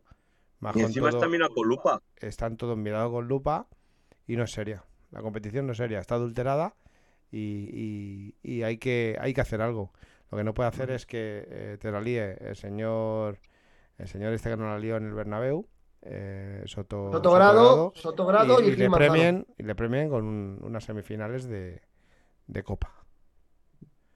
Eh, eh, te llega el, el- el otro de turno, te la hace y le, y le y pita el, el Real Madrid-Barcelona o el, Barce- el Real Madrid. Esto es una vergüenza. Es una vergüenza. Entonces, por eso he dicho yo de que eh, los, los árbitros tenían que venir de fuera. Porque ahora está cogido esto con pinzas. Yo, yo fíjate, yo creo que la decisión de Mateo Laoz es una provocación, ya lo hemos hablado antes, en el bar, ¿eh? Árbitro principal estará Muñeira Montero, ¿vale? Eh, Martínez Munora, perdón, Martínez Munora. Pero eh, la decisión de Mateo Laoz se les va, se les va, les va a explotar en toda la cara. Y os digo por qué. Porque eh, lo que no sé si les importa, ¿eh? Pero creo les va a explotar. Y os digo por qué. Eh, al final, eh, si hay un error de Mateo Laoz, si hay un error en el bar, que no es muy probable porque tiene, video, tiene cámaras, pero si hay una jugada en la que deba entrar el bar y no entra, suspicacias cualquiera, si es en contra del Betis, los del Betis van a decir que, que Mateo Laoz es un ladrón y que, y que tal. Y si hay una jugada donde eh, que caiga del lado del Betis y que tal, los jugadores- el- el Atlético de Madrid va a decir que, Ha que ya están, compensado. que ya están compensando el tema de canales y patatín patatán. Con lo cual, creo que al final este tipo de decisiones se les van a volver en contra. Son decisiones provocativas, pero que al final lo que tiene es un efecto que les va a rebotar a ellos. Con lo cual, creo, lo que pasa es que creo sinceramente que el Comité Técnico de Árbitros reina la macarrería y la provocación. Y lo digo así de claro. Y, y creo que a ellos les da igual que luego les explote. Pero al final creo que va a haber polémica, sí o sí, y me espero... eh, me, me espero jaleillo arbitral al final del partido, casi seguro, ¿eh? Por eso te digo que, que- esta, esta competición eh, ya no es seria, eh, está adulterada y, y- y hacen lo que les da la gana. Entonces mm, es un, es un toma y daca de provocaciones, de que, de que sean los mismos los que tienen que ganar, los que tienen que llegar a, finales y a, ganar títulos son siempre los mismos. Eh, hagan lo que hagan los demás. Entonces, ya, eh, porque si tú eres el, Atlético Madrid, eh, vas muy cerquita de, del, primero, te, sabes que te van a liar alguna para que, para que intentar bajarte del carro. Entonces, por eso digo yo que, que la liga, tanto la liga de fútbol profesional como la Federación Española de Fútbol, son, son, ahora mismo son estamentos adulterados y son los dirigentes, aquí lo digo, en bendita afición y en mi opinión, son unos mafiosos.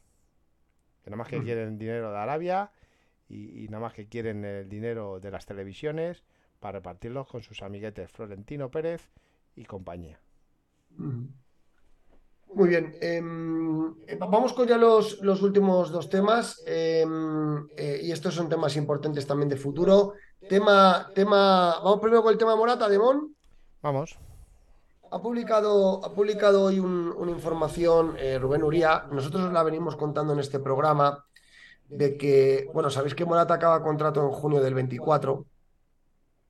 y es verdad que el jugador, hombre, está siendo muy profesional pero no tiene claro su futuro en el Atlético de Madrid si no tiene el protagonismo que él, que él, busca. ¿no?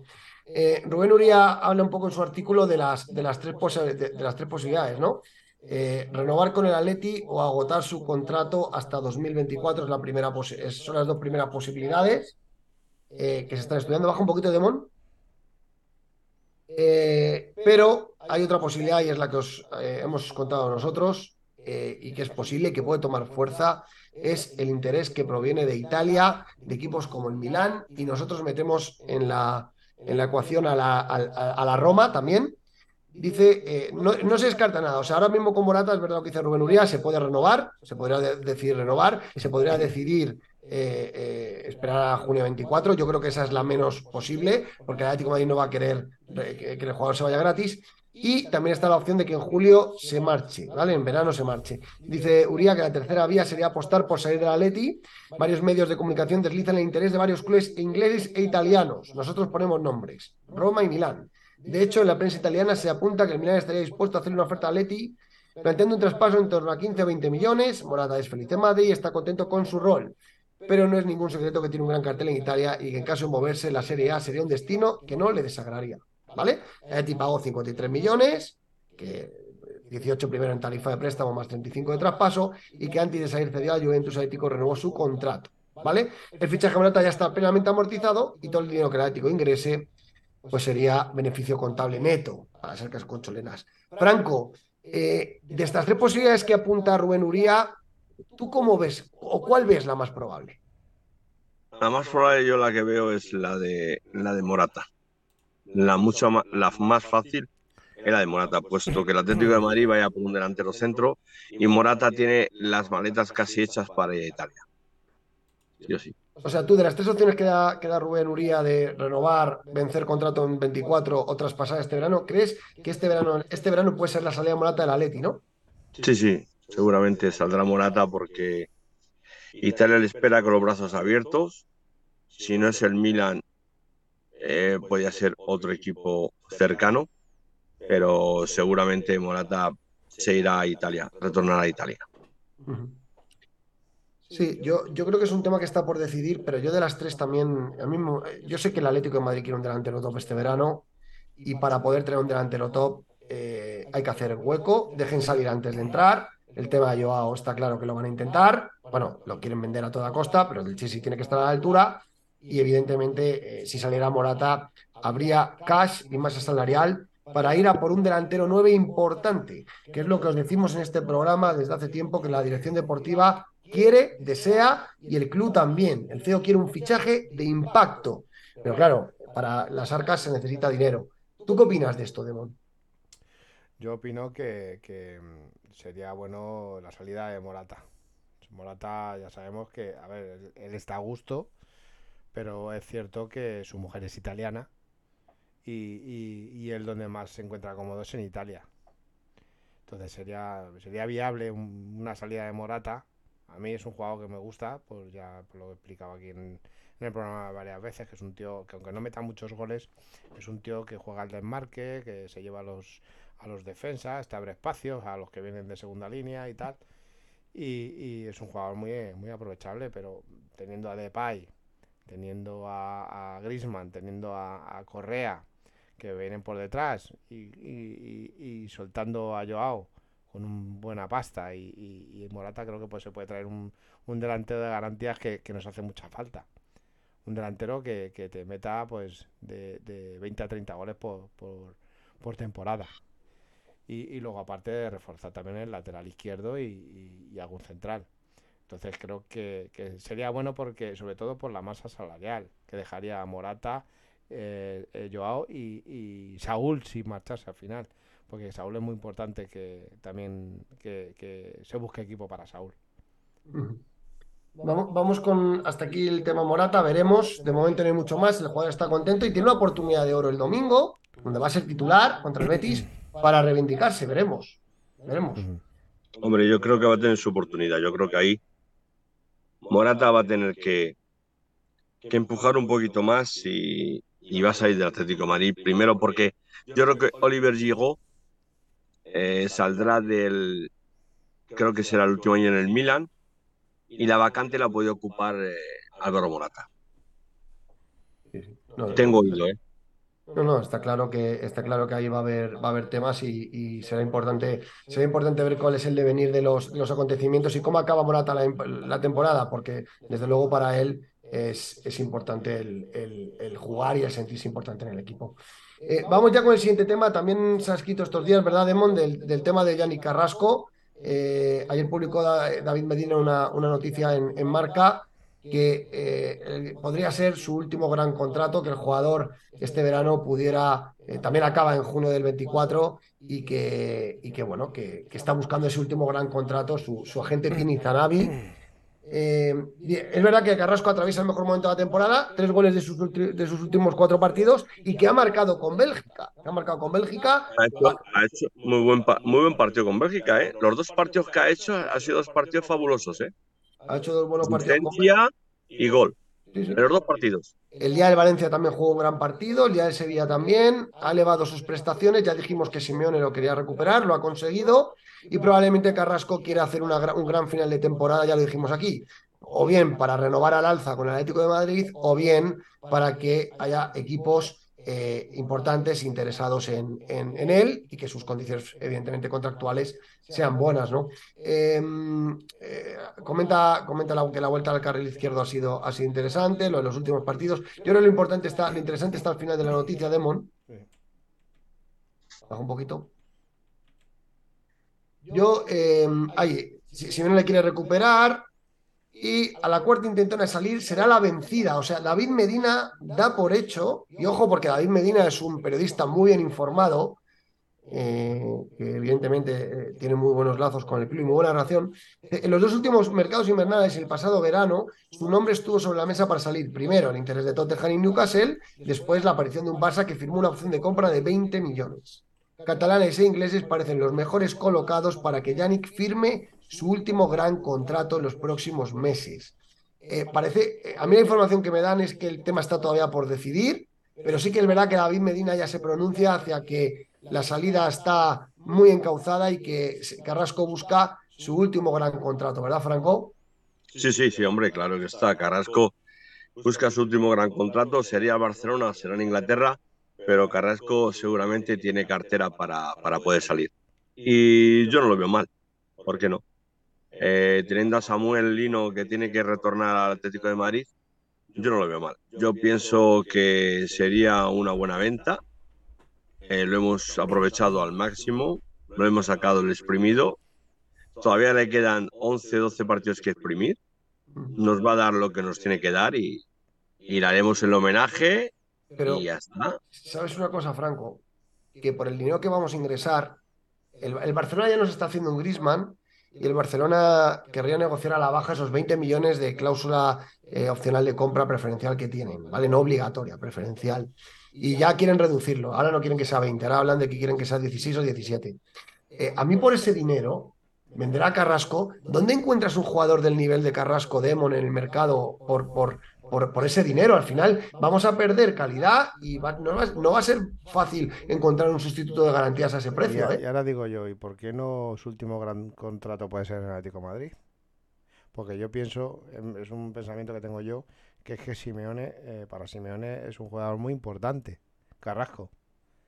Y creo que la, la ha demostrado el- al final sacándole del túnel. Porque la ha sacado del túnel, Simeone. Entonces, eh, yo tengo la sensación, eh, ya sabemos que Medina suele acertar el 90% de, de lo que dice, 85-90%, pero ¿por qué no puede Simeone coger y decir, no, no, a mí a Carrasco me le renováis, aunque sea al alza, pero yo le quiero aquí en mi plantilla porque es un jugador de los veteranos, es un jugador que sabe lo que es el Atlético de Madrid y creo que es un jugador que si viene Samuel Lino puede indicarle por dónde tiene que ir Samuel Lino.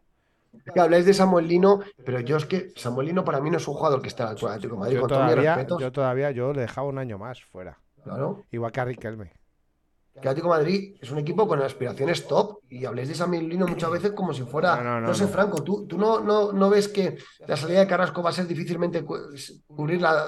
Acordaros la salida de Tripier, es que fue por lo mismo, por 15 o 20 millones y todavía estamos... Nahuel ahora sí que es verdad que está empezando a, a hacernos olvidar a Tripier, pero no ha sido fácil la salida de Tripier y la de Carrasco no sé yo, ¿eh, Franco? Pero no sé, yo creo que Carrasco ya lo paró el Cholo Simeone este invierno. Y no, yo creo que ahora ya no, no hay, no hay más vuelta de hoja. Yo creo que Carrasco eh, está jugando los 12 últimos partidos con el Atlético de Madrid.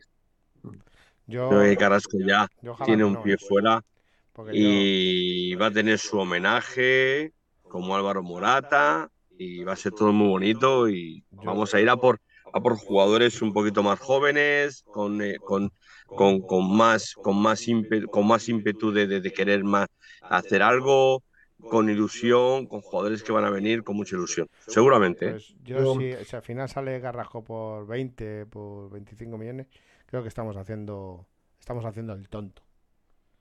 Estamos haciendo el tonto. Pero es que no vas a poder vender por más. ¿eh? Ya, pero No, eso- no, no eso- puedes vender por mal, No, razón de no, de pero- Franco. Pero, ¿dónde vas a encontrar un jugador por ese mismo dinero con esa cali- con la calidad que tiene Carrasco? Pero, Demon, estamos en una partida de ajedrez, porque en junio año quiere le vence su contrato. El Atlético de Madrid solamente tiene dos opciones este verano. O lo renueva o le traspasa. No hay más opciones, porque lo que no puedes hacer es que en junio del 24 Carrasco se te vaya gratis. Pero ¿por Y qué ante no le ese puede- panorama, ¿por qué no por qué no pueden renovarle? Vamos a ver. Pues ya no, no. Pues porque, mira, yo lo digo de verdad. Yo creo que este jugador está mal aconsejado por su representante, por Pini Zahavi, que le ha comido el tarro. Y además, este, este Pini Zahavi se quiere llevar la, la prima de fichaje. Eso es así. Cualquier Mm. gente lo que le gusta es traspasar jugadores y, y- y pillar, pillar, pillar. Entonces, Pini Zahavi lo quiere sacar del Atlético de Madrid. De hecho, este mercado invernal hizo unas declaraciones diciendo que estaban buscando, haciendo negociaciones para sacar al jugador. Lo dijo públicamente su representante. En el club están muy enfadados con él por hacer, por público eso. ¿eh? Y fue el. Cholo que lo paró. ¿Y qué es lo que busca su agente? Ponerlo en el disparadero para sacarlo. A Carrasco, si- que tiene un cabreo de pelotas porque en su momento no se le ofreció la subida salarial que se le prometió, yo estoy seguro que si le ofrecen un contrato de tres temporadas bien remunerado, Carrasco saca el boli y firma. Claro. Pero está mal aconsejado por su representante. Y yo creo que el tema pinta feo para los intereses del Atlético de Madrid, que finalmente lo va a tener que medio regalar este verano. Eh, Pues- Pero yo sí que ya estoy pensando en el sustituto y me da pena, porque ya os digo que con 15 millones 20, pues a ver lo que traemos aquí. O nos ponen a Lodi, a- o nos venden que Renan Lodi es el sustituto de Carrasco, ¿eh? Ojo. Pero, pues, Seguro. eh, yo, yo creo que la última palabra la va a tener Simeone. Tengo la sensación de que la última palabra la va a tener Simeone porque mm, Simeone ha decidido quedarse, a cumplir el- lo que queda de contrato y, y posiblemente renueve. Y él quiere a su alrededor jugadores mm, de, de su de su de su confianza. Y creo que Carrasco No, es de uno de su ellos. corte, de su corte pretoriana. No, bueno, pero eso es- de- yo sé lo que digo y, de, de, lo su mismo, confianza. de su corte pretoriana. Sí, pero es de su confianza. Carrasco es de su confianza. Si no, eh, con Sí, el pues nivel que estaba demostrando sí. Simeone, digo Carrasco, eh, si es otro entrenador no lo hubiera sacado. Eh, ya, para, ya para ir acabando, dos temillas que quiero comentar. Franco, a ver qué opinas. El primero, Se ha hablado mucho en las últimas horas del nombre de Mateo Retegui, jugador eh, argentino e italiano, eh, que está jugando en la selección italiana, que juega en la Liga Argentina, en Tigres, cedido por Boca Juniors, jugador muy joven, que acaba de meter dos goles con Italia. Se está hablando mucho de este jugador. ¿Hay interés real en el, del Atlético Madrid por este jugador, Franco? ¿Qué nos puedes decir? Sí, gusta, pero se le ha tocado, pero no, no, no, no hay, no hay esa confianza para un chico joven venir a Argentina y venir, venir, va a venir como, como han venido muchos y luego lo va a ceder. ¿Para qué? No, no creo que el primer equipo no, no tiene, no tiene sitio. A mí, a mí me cuentan que, que es verdad que está la dirección deportiva a punto a ese nombre, pero que no, no les da garantías. hacer un- el- el- el- el- la mitad del- de los derechos del jugador son de Boca eh, y, y Tigre evidentemente no lo, no lo va a regalar y Atlético Madrid no quiere hacer una inversión alta por el jugador. Y a mí lo que me dicen es que, que- que no, es, no es probable que sea el jugador que venga, precisamente porque calidad-precio tienen ciertas dudas. Tienen ciertas dudas. Es una opción que se está mirando, pero mm, pudiera ser, pudiera ser caro para, para la realidad de este jugador, que es verdad que acaba de marcar dos goles con Italia, que está siendo ahora mismo un- está despu- despuntando, pero que no hay certezas de que no lleve mucho tiempo en el fútbol de élite, esa es la realidad, ¿no? Eso es cierto. Y a mí, a mi, a mi, a mi parecer, yo creo que no es, el- no es un futbolista que, que, que le haga mucha, mucha, mucha falta al Madrid. ¿Tú, Demon, qué opinas de este futbolista? Eh, es que no, lo que no quiero, yo creo que lo que lo que el club pretende es que no les no le vuelva a pasar mm, otro tema a Joao, con los jugadores tan jóvenes. No quieren hacer desembolsos tan grandes por, por el tema este, porque luego te se quedan a medio camino, muchos de ellos. Entonces mm, yo creo que no se fían y, y no están por la labor de soltar grandes cantidades de dinero, porque hay jugadores contrastados como Vlaovic que yo creo que es, son más interesantes que traer un chaval con 16, 17 años. No, este tiene, este tiene 23. Bueno, ojo, pues 23, pues ya, 23, ya, ya. pues ya mayorcito. Entonces yo creo que no, no, no, no están. A ver, si el chaval es bueno, y nadie dice lo contrario. Pero ya a lo mejor no es el, el- el tipo de jugador que, que quiere la dirección deportiva. Yo creo que el Atlético de Madrid, la dirección deportiva, quiere un delantero contrastado, es mi opinión y mi Un información. Lukaku, un Víctor Osimé. Yo, yo creo que, que quieren un delantero contrastado y van a ir, van a ir a por ello. Y el último tema del, del día. Mario Hermoso ha hecho unas declaraciones hoy a Javi Gómez a la- a- de la COPE, amigo, de, amigo nuestro. Sí, Eh, y bueno, eh, han hablado de muchos temas. Yo quiero destacar uno. Eh, sobre todo el más importante es el tema de la renovación, ¿no? Sabéis que Mario también acaba en junio del 24. eh, en junio del 24 acaba el, el contrato de la mitad de la plantilla, es tremendo. todos. Y, y- y nada, eh, le han preguntado por el tema de renovación. Eh, él ha dicho que, que él le va a dar prioridad al Atlético de Madrid en renovar, que es la información que os dimos aquí en Bendita Afición, que él, su, su- su intención es renovar con el Atlético de Madrid, pero ha dicho que tiene que ser una oferta que interese tanto al Atlético de Madrid como a él, ¿vale? Tanto al Atlético de Madrid como a él. O sea que tiene que ser una oferta de renovación importante y que, si, y que le va a dar prioridad al Atlético Madrid a la hora de, elegir su futuro. Eh, también ha dicho que se esperaba entrar en la convocatoria de la selección española. Yo, yo me quedo con esas dos cosas. ¿Tú qué opinas, Franco, de la renovación de Mario Hermoso? ¿Que ¿Va bien encaminada? Sí, sí, sí, sí. Es un buen detalle por Luis, además, la prioridad del Atlético de Madrid. Mario Hermoso se la, ganado a pulso y yo creo que le restan 11 partidos, que va a demostrar mucho más. Y el año que viene tendrá su, su último año y quedará libre y ya está. Pero que se le va a renovar a Mario Hermoso, dices. Se renovará, tendrá su, su año libre, su año, cumplirá y bueno, señalará contrato y, y veremos a ver el año que viene. Yo, En total, el jugador, de todas maneras, el jugador va a renovar. No, no, yo, estoy, so- yo estoy seguro que, a ver, le va a dar prioridad al Atlético de Madrid. La oferta del Atlético, el Atlético de Madrid está preparando una oferta de renovación, pero eh, quiere ver bien los movimientos de este verano. El Atlético de Madrid no va a empezar a plantear eh, renovaciones al- ni al Tony ni al Son. Hay una directiva clara, el otro día lo, también lo decía Rubén Uría, reducir masa salarial. Y, y el Atlético de Madrid tiene que saber, tiene que tener muy claro a qué jugadores le sube, a cuáles traspasa, a cuáles tal. Y a Mario Hermoso la intención es mejorar las... Ya está bien remunerado Mario, o sea, no, no os penséis que, que tiene poca ficha, tiene una buena ficha en torno a los 4,5 millones de euros. Y de Madrid entiendo que, que planteará una mejora, pero, pero pero bueno, eh, sobre todo Mario quiere ser útil, ha dicho eso, quiere ser útil. Entonces, eh, quiere jugar, quiere jugar, Demon. ¿Tú qué opinas, Demon, del, del tema hermoso? Yo creo que útil ya está siendo. Después del Mundial, útil ya está siendo. Y si sigue la trayectoria de estar en los partidos tranquilo, estar en los partidos al nivel que está, creo que, que hay que hacerle la renovación cuanto antes. Creo que él, él ha dicho, él, él- la- lo prioritario es el Atlético de Madrid para él. Creo que con, con decir eso, basta. Yo creo que es, eh, en, el, en el momento que ha dicho eso, eh, tenían que ponerle la renovación sobre la mesa. ¿Que un pelín más alta? Pues un pelín más alta. Porque van a salir, mm, van a salir jugadores que, que no están dando lo que tienen que dar. Y él sí lo está dando. Creo que, que, que eh, este, después del Mundial, yo creo que ha madurado. Porque Hermoso sabíamos que no era maduro. Yo creo que ha madurado, pues so- sobre todo por el plante que tienen los partidos. Yo creo que se ha ha sentado, ha dicho, voy a trabajar, voy a ser, no voy a salirme de tono y, y- y yo creo que se merece la renovación. Y lo que pase ya después, pero a mí es un tío importante y creo que la defensa tiene que girar en torno a Hermoso. Muy bien. Muy bien, resultado para el Betis, Franco. Volvemos al 3-0. 3-0. Uf. La alineación ya la hemos dicho, o sea, con la que ha ensayado Simeone no la vamos a repetir. Una, una, En la pre- misma. una pregunta la para. Franco. ¿El qué? Una pregunta para Franco. ¿Qué hay de Matías Arezo? Hace mucho que no ¿Eh? hablamos de él. Bueno, tela. Joder, macho. Matías Arezo. No se ha vuelto a Eh, saber nada de él, ¿eh? Está en, está en, en, En México, en el equipo este de, de Uruguay, el, Ah, está en Uruguay. el- bueno, uno, uno de los dos grandes, no, no recuerdo ahora. Danubio, Danubio. Danubio, correcto. Y, mm, eh, eh, Demon, ¿cuál es tu resultado para el partido del Betis? 3-1. 3-1. Bien.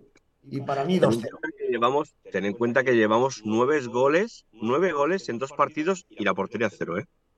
Sí, sí, no, el equipo, el equipo está bien y, y, bueno, la dinámica es muy positiva y no hay por qué pensar. Y luego viene un Betis muy diezmado con sus dos Sí, mejores sí. jugadores fuera de combate, la- esa es la verdad. Y el Betis hace mucho tiempo que no nos gana, pero eh, bueno, no hay que confiarse nunca. Yo digo un 2-0, un 2-0. Así que nada, Demon, ¿cómo cierras? Pues nada, eh, lo primero mandar un mensaje de, de un mensaje de hola a Juanchito. Creo que está haciendo un muy buen trabajo en Twitter. eh, ya por el tema de Matías Arezo, que, que no lo ha puesto aquí Guilla Atleti, que era un caso- una cosa de, de Juanchito. Sí había mucho interés en Matías Arezo, pero al final no salió. Así que un saludo muy grande para Juanchito.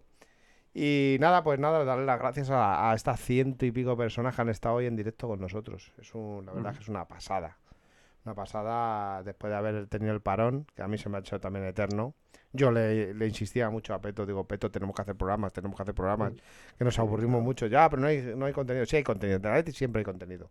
Y si no, no hay contenido, pues tenemos a nuestros oyentes que nos hacen preguntas. Hoy otras dos horitas. Demon. Hoy Es que os lo he dicho, que venían dos horitas.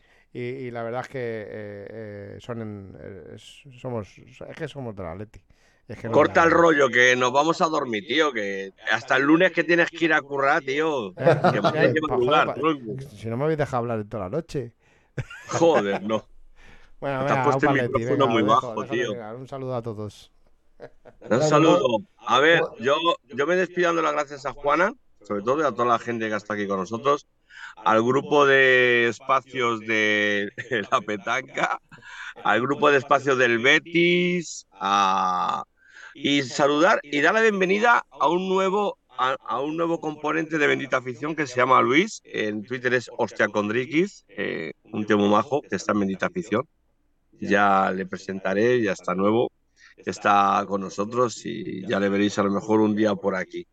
Mando un saludo a Ángel Cuesta también, a la Mercedes de Cuenca Joder, luego, me, también. luego me dice a mí. Joder, déjame. Y mandar un abrazo a Ernesto también, que se recupere de, de todo lo que, lo que está pasando. ¿Vale? Ver, yo, yo eh, muy rápido, eh, muy rápido. Eh, lo que ha dicho Demon, agradecer a, la, audiencia, como siempre, agradecer a, a Juana, nuestro invitado. Y, nada, eh, comentaros brevemente: la semana que viene, el 4 de abril, es nuestro cumpleaños, ¿vale? Yo me voy a tomar unos días de descanso. Eh, lo necesito, pero el equipo está, el equipo sigue, no vamos a parar, la actualidad ético no para. Y, el lunes tenemos programa, programón, ¿vale? Analizaremos el partido contra el Betis, habrá invitados, así que aquí estaremos. Estará presentando mi compañero Aitor, eh, en el que confío plenamente y, la verdad que, que es un placer eh, en todos los programas estar con él. Y, y el- y a partir del martes comienza el cumpleaños de Bendita Afición. Hacemos un año, hemos crecido muchísimo. La verdad que cuando empezamos esto eh, nunca pensamos que podríamos tener desde el primer programa estas audiencias. Lo hemos tenido también con muchísimo trabajo. Y a lo largo del mes de abril se van a producir pues cosas bonitas en Bendita Afición y os vamos a mantener informados. Así que muy atento a las redes, van a venir invitados importantes, vamos a hacer cositas y nada, eh, os iremos informando. Así que el mes de abril es un mes bonito porque es aniversario de Bendita Afición, porque la Leti cumple años eh, el 26 de abril y los 120 años también del club. Así que nada, eh, a partir del domingo eh, vuelve, volvemos a tope eh, y analizaremos todo, ¿vale? Así que muchas gracias por estar ahí, feliz Semana Santa y, y estamos en contacto. Un abrazo muy grande y opa Leti. Au, Paletti. Y tened cuidado con las torrijas, no os atragantéis. Y con los potajes. Opa, Leti. Bendita afición, noticias bendita afición, debate, bendita afición, fichajes, bendita afición, atleti, bendita afición, atleti, bendita afición.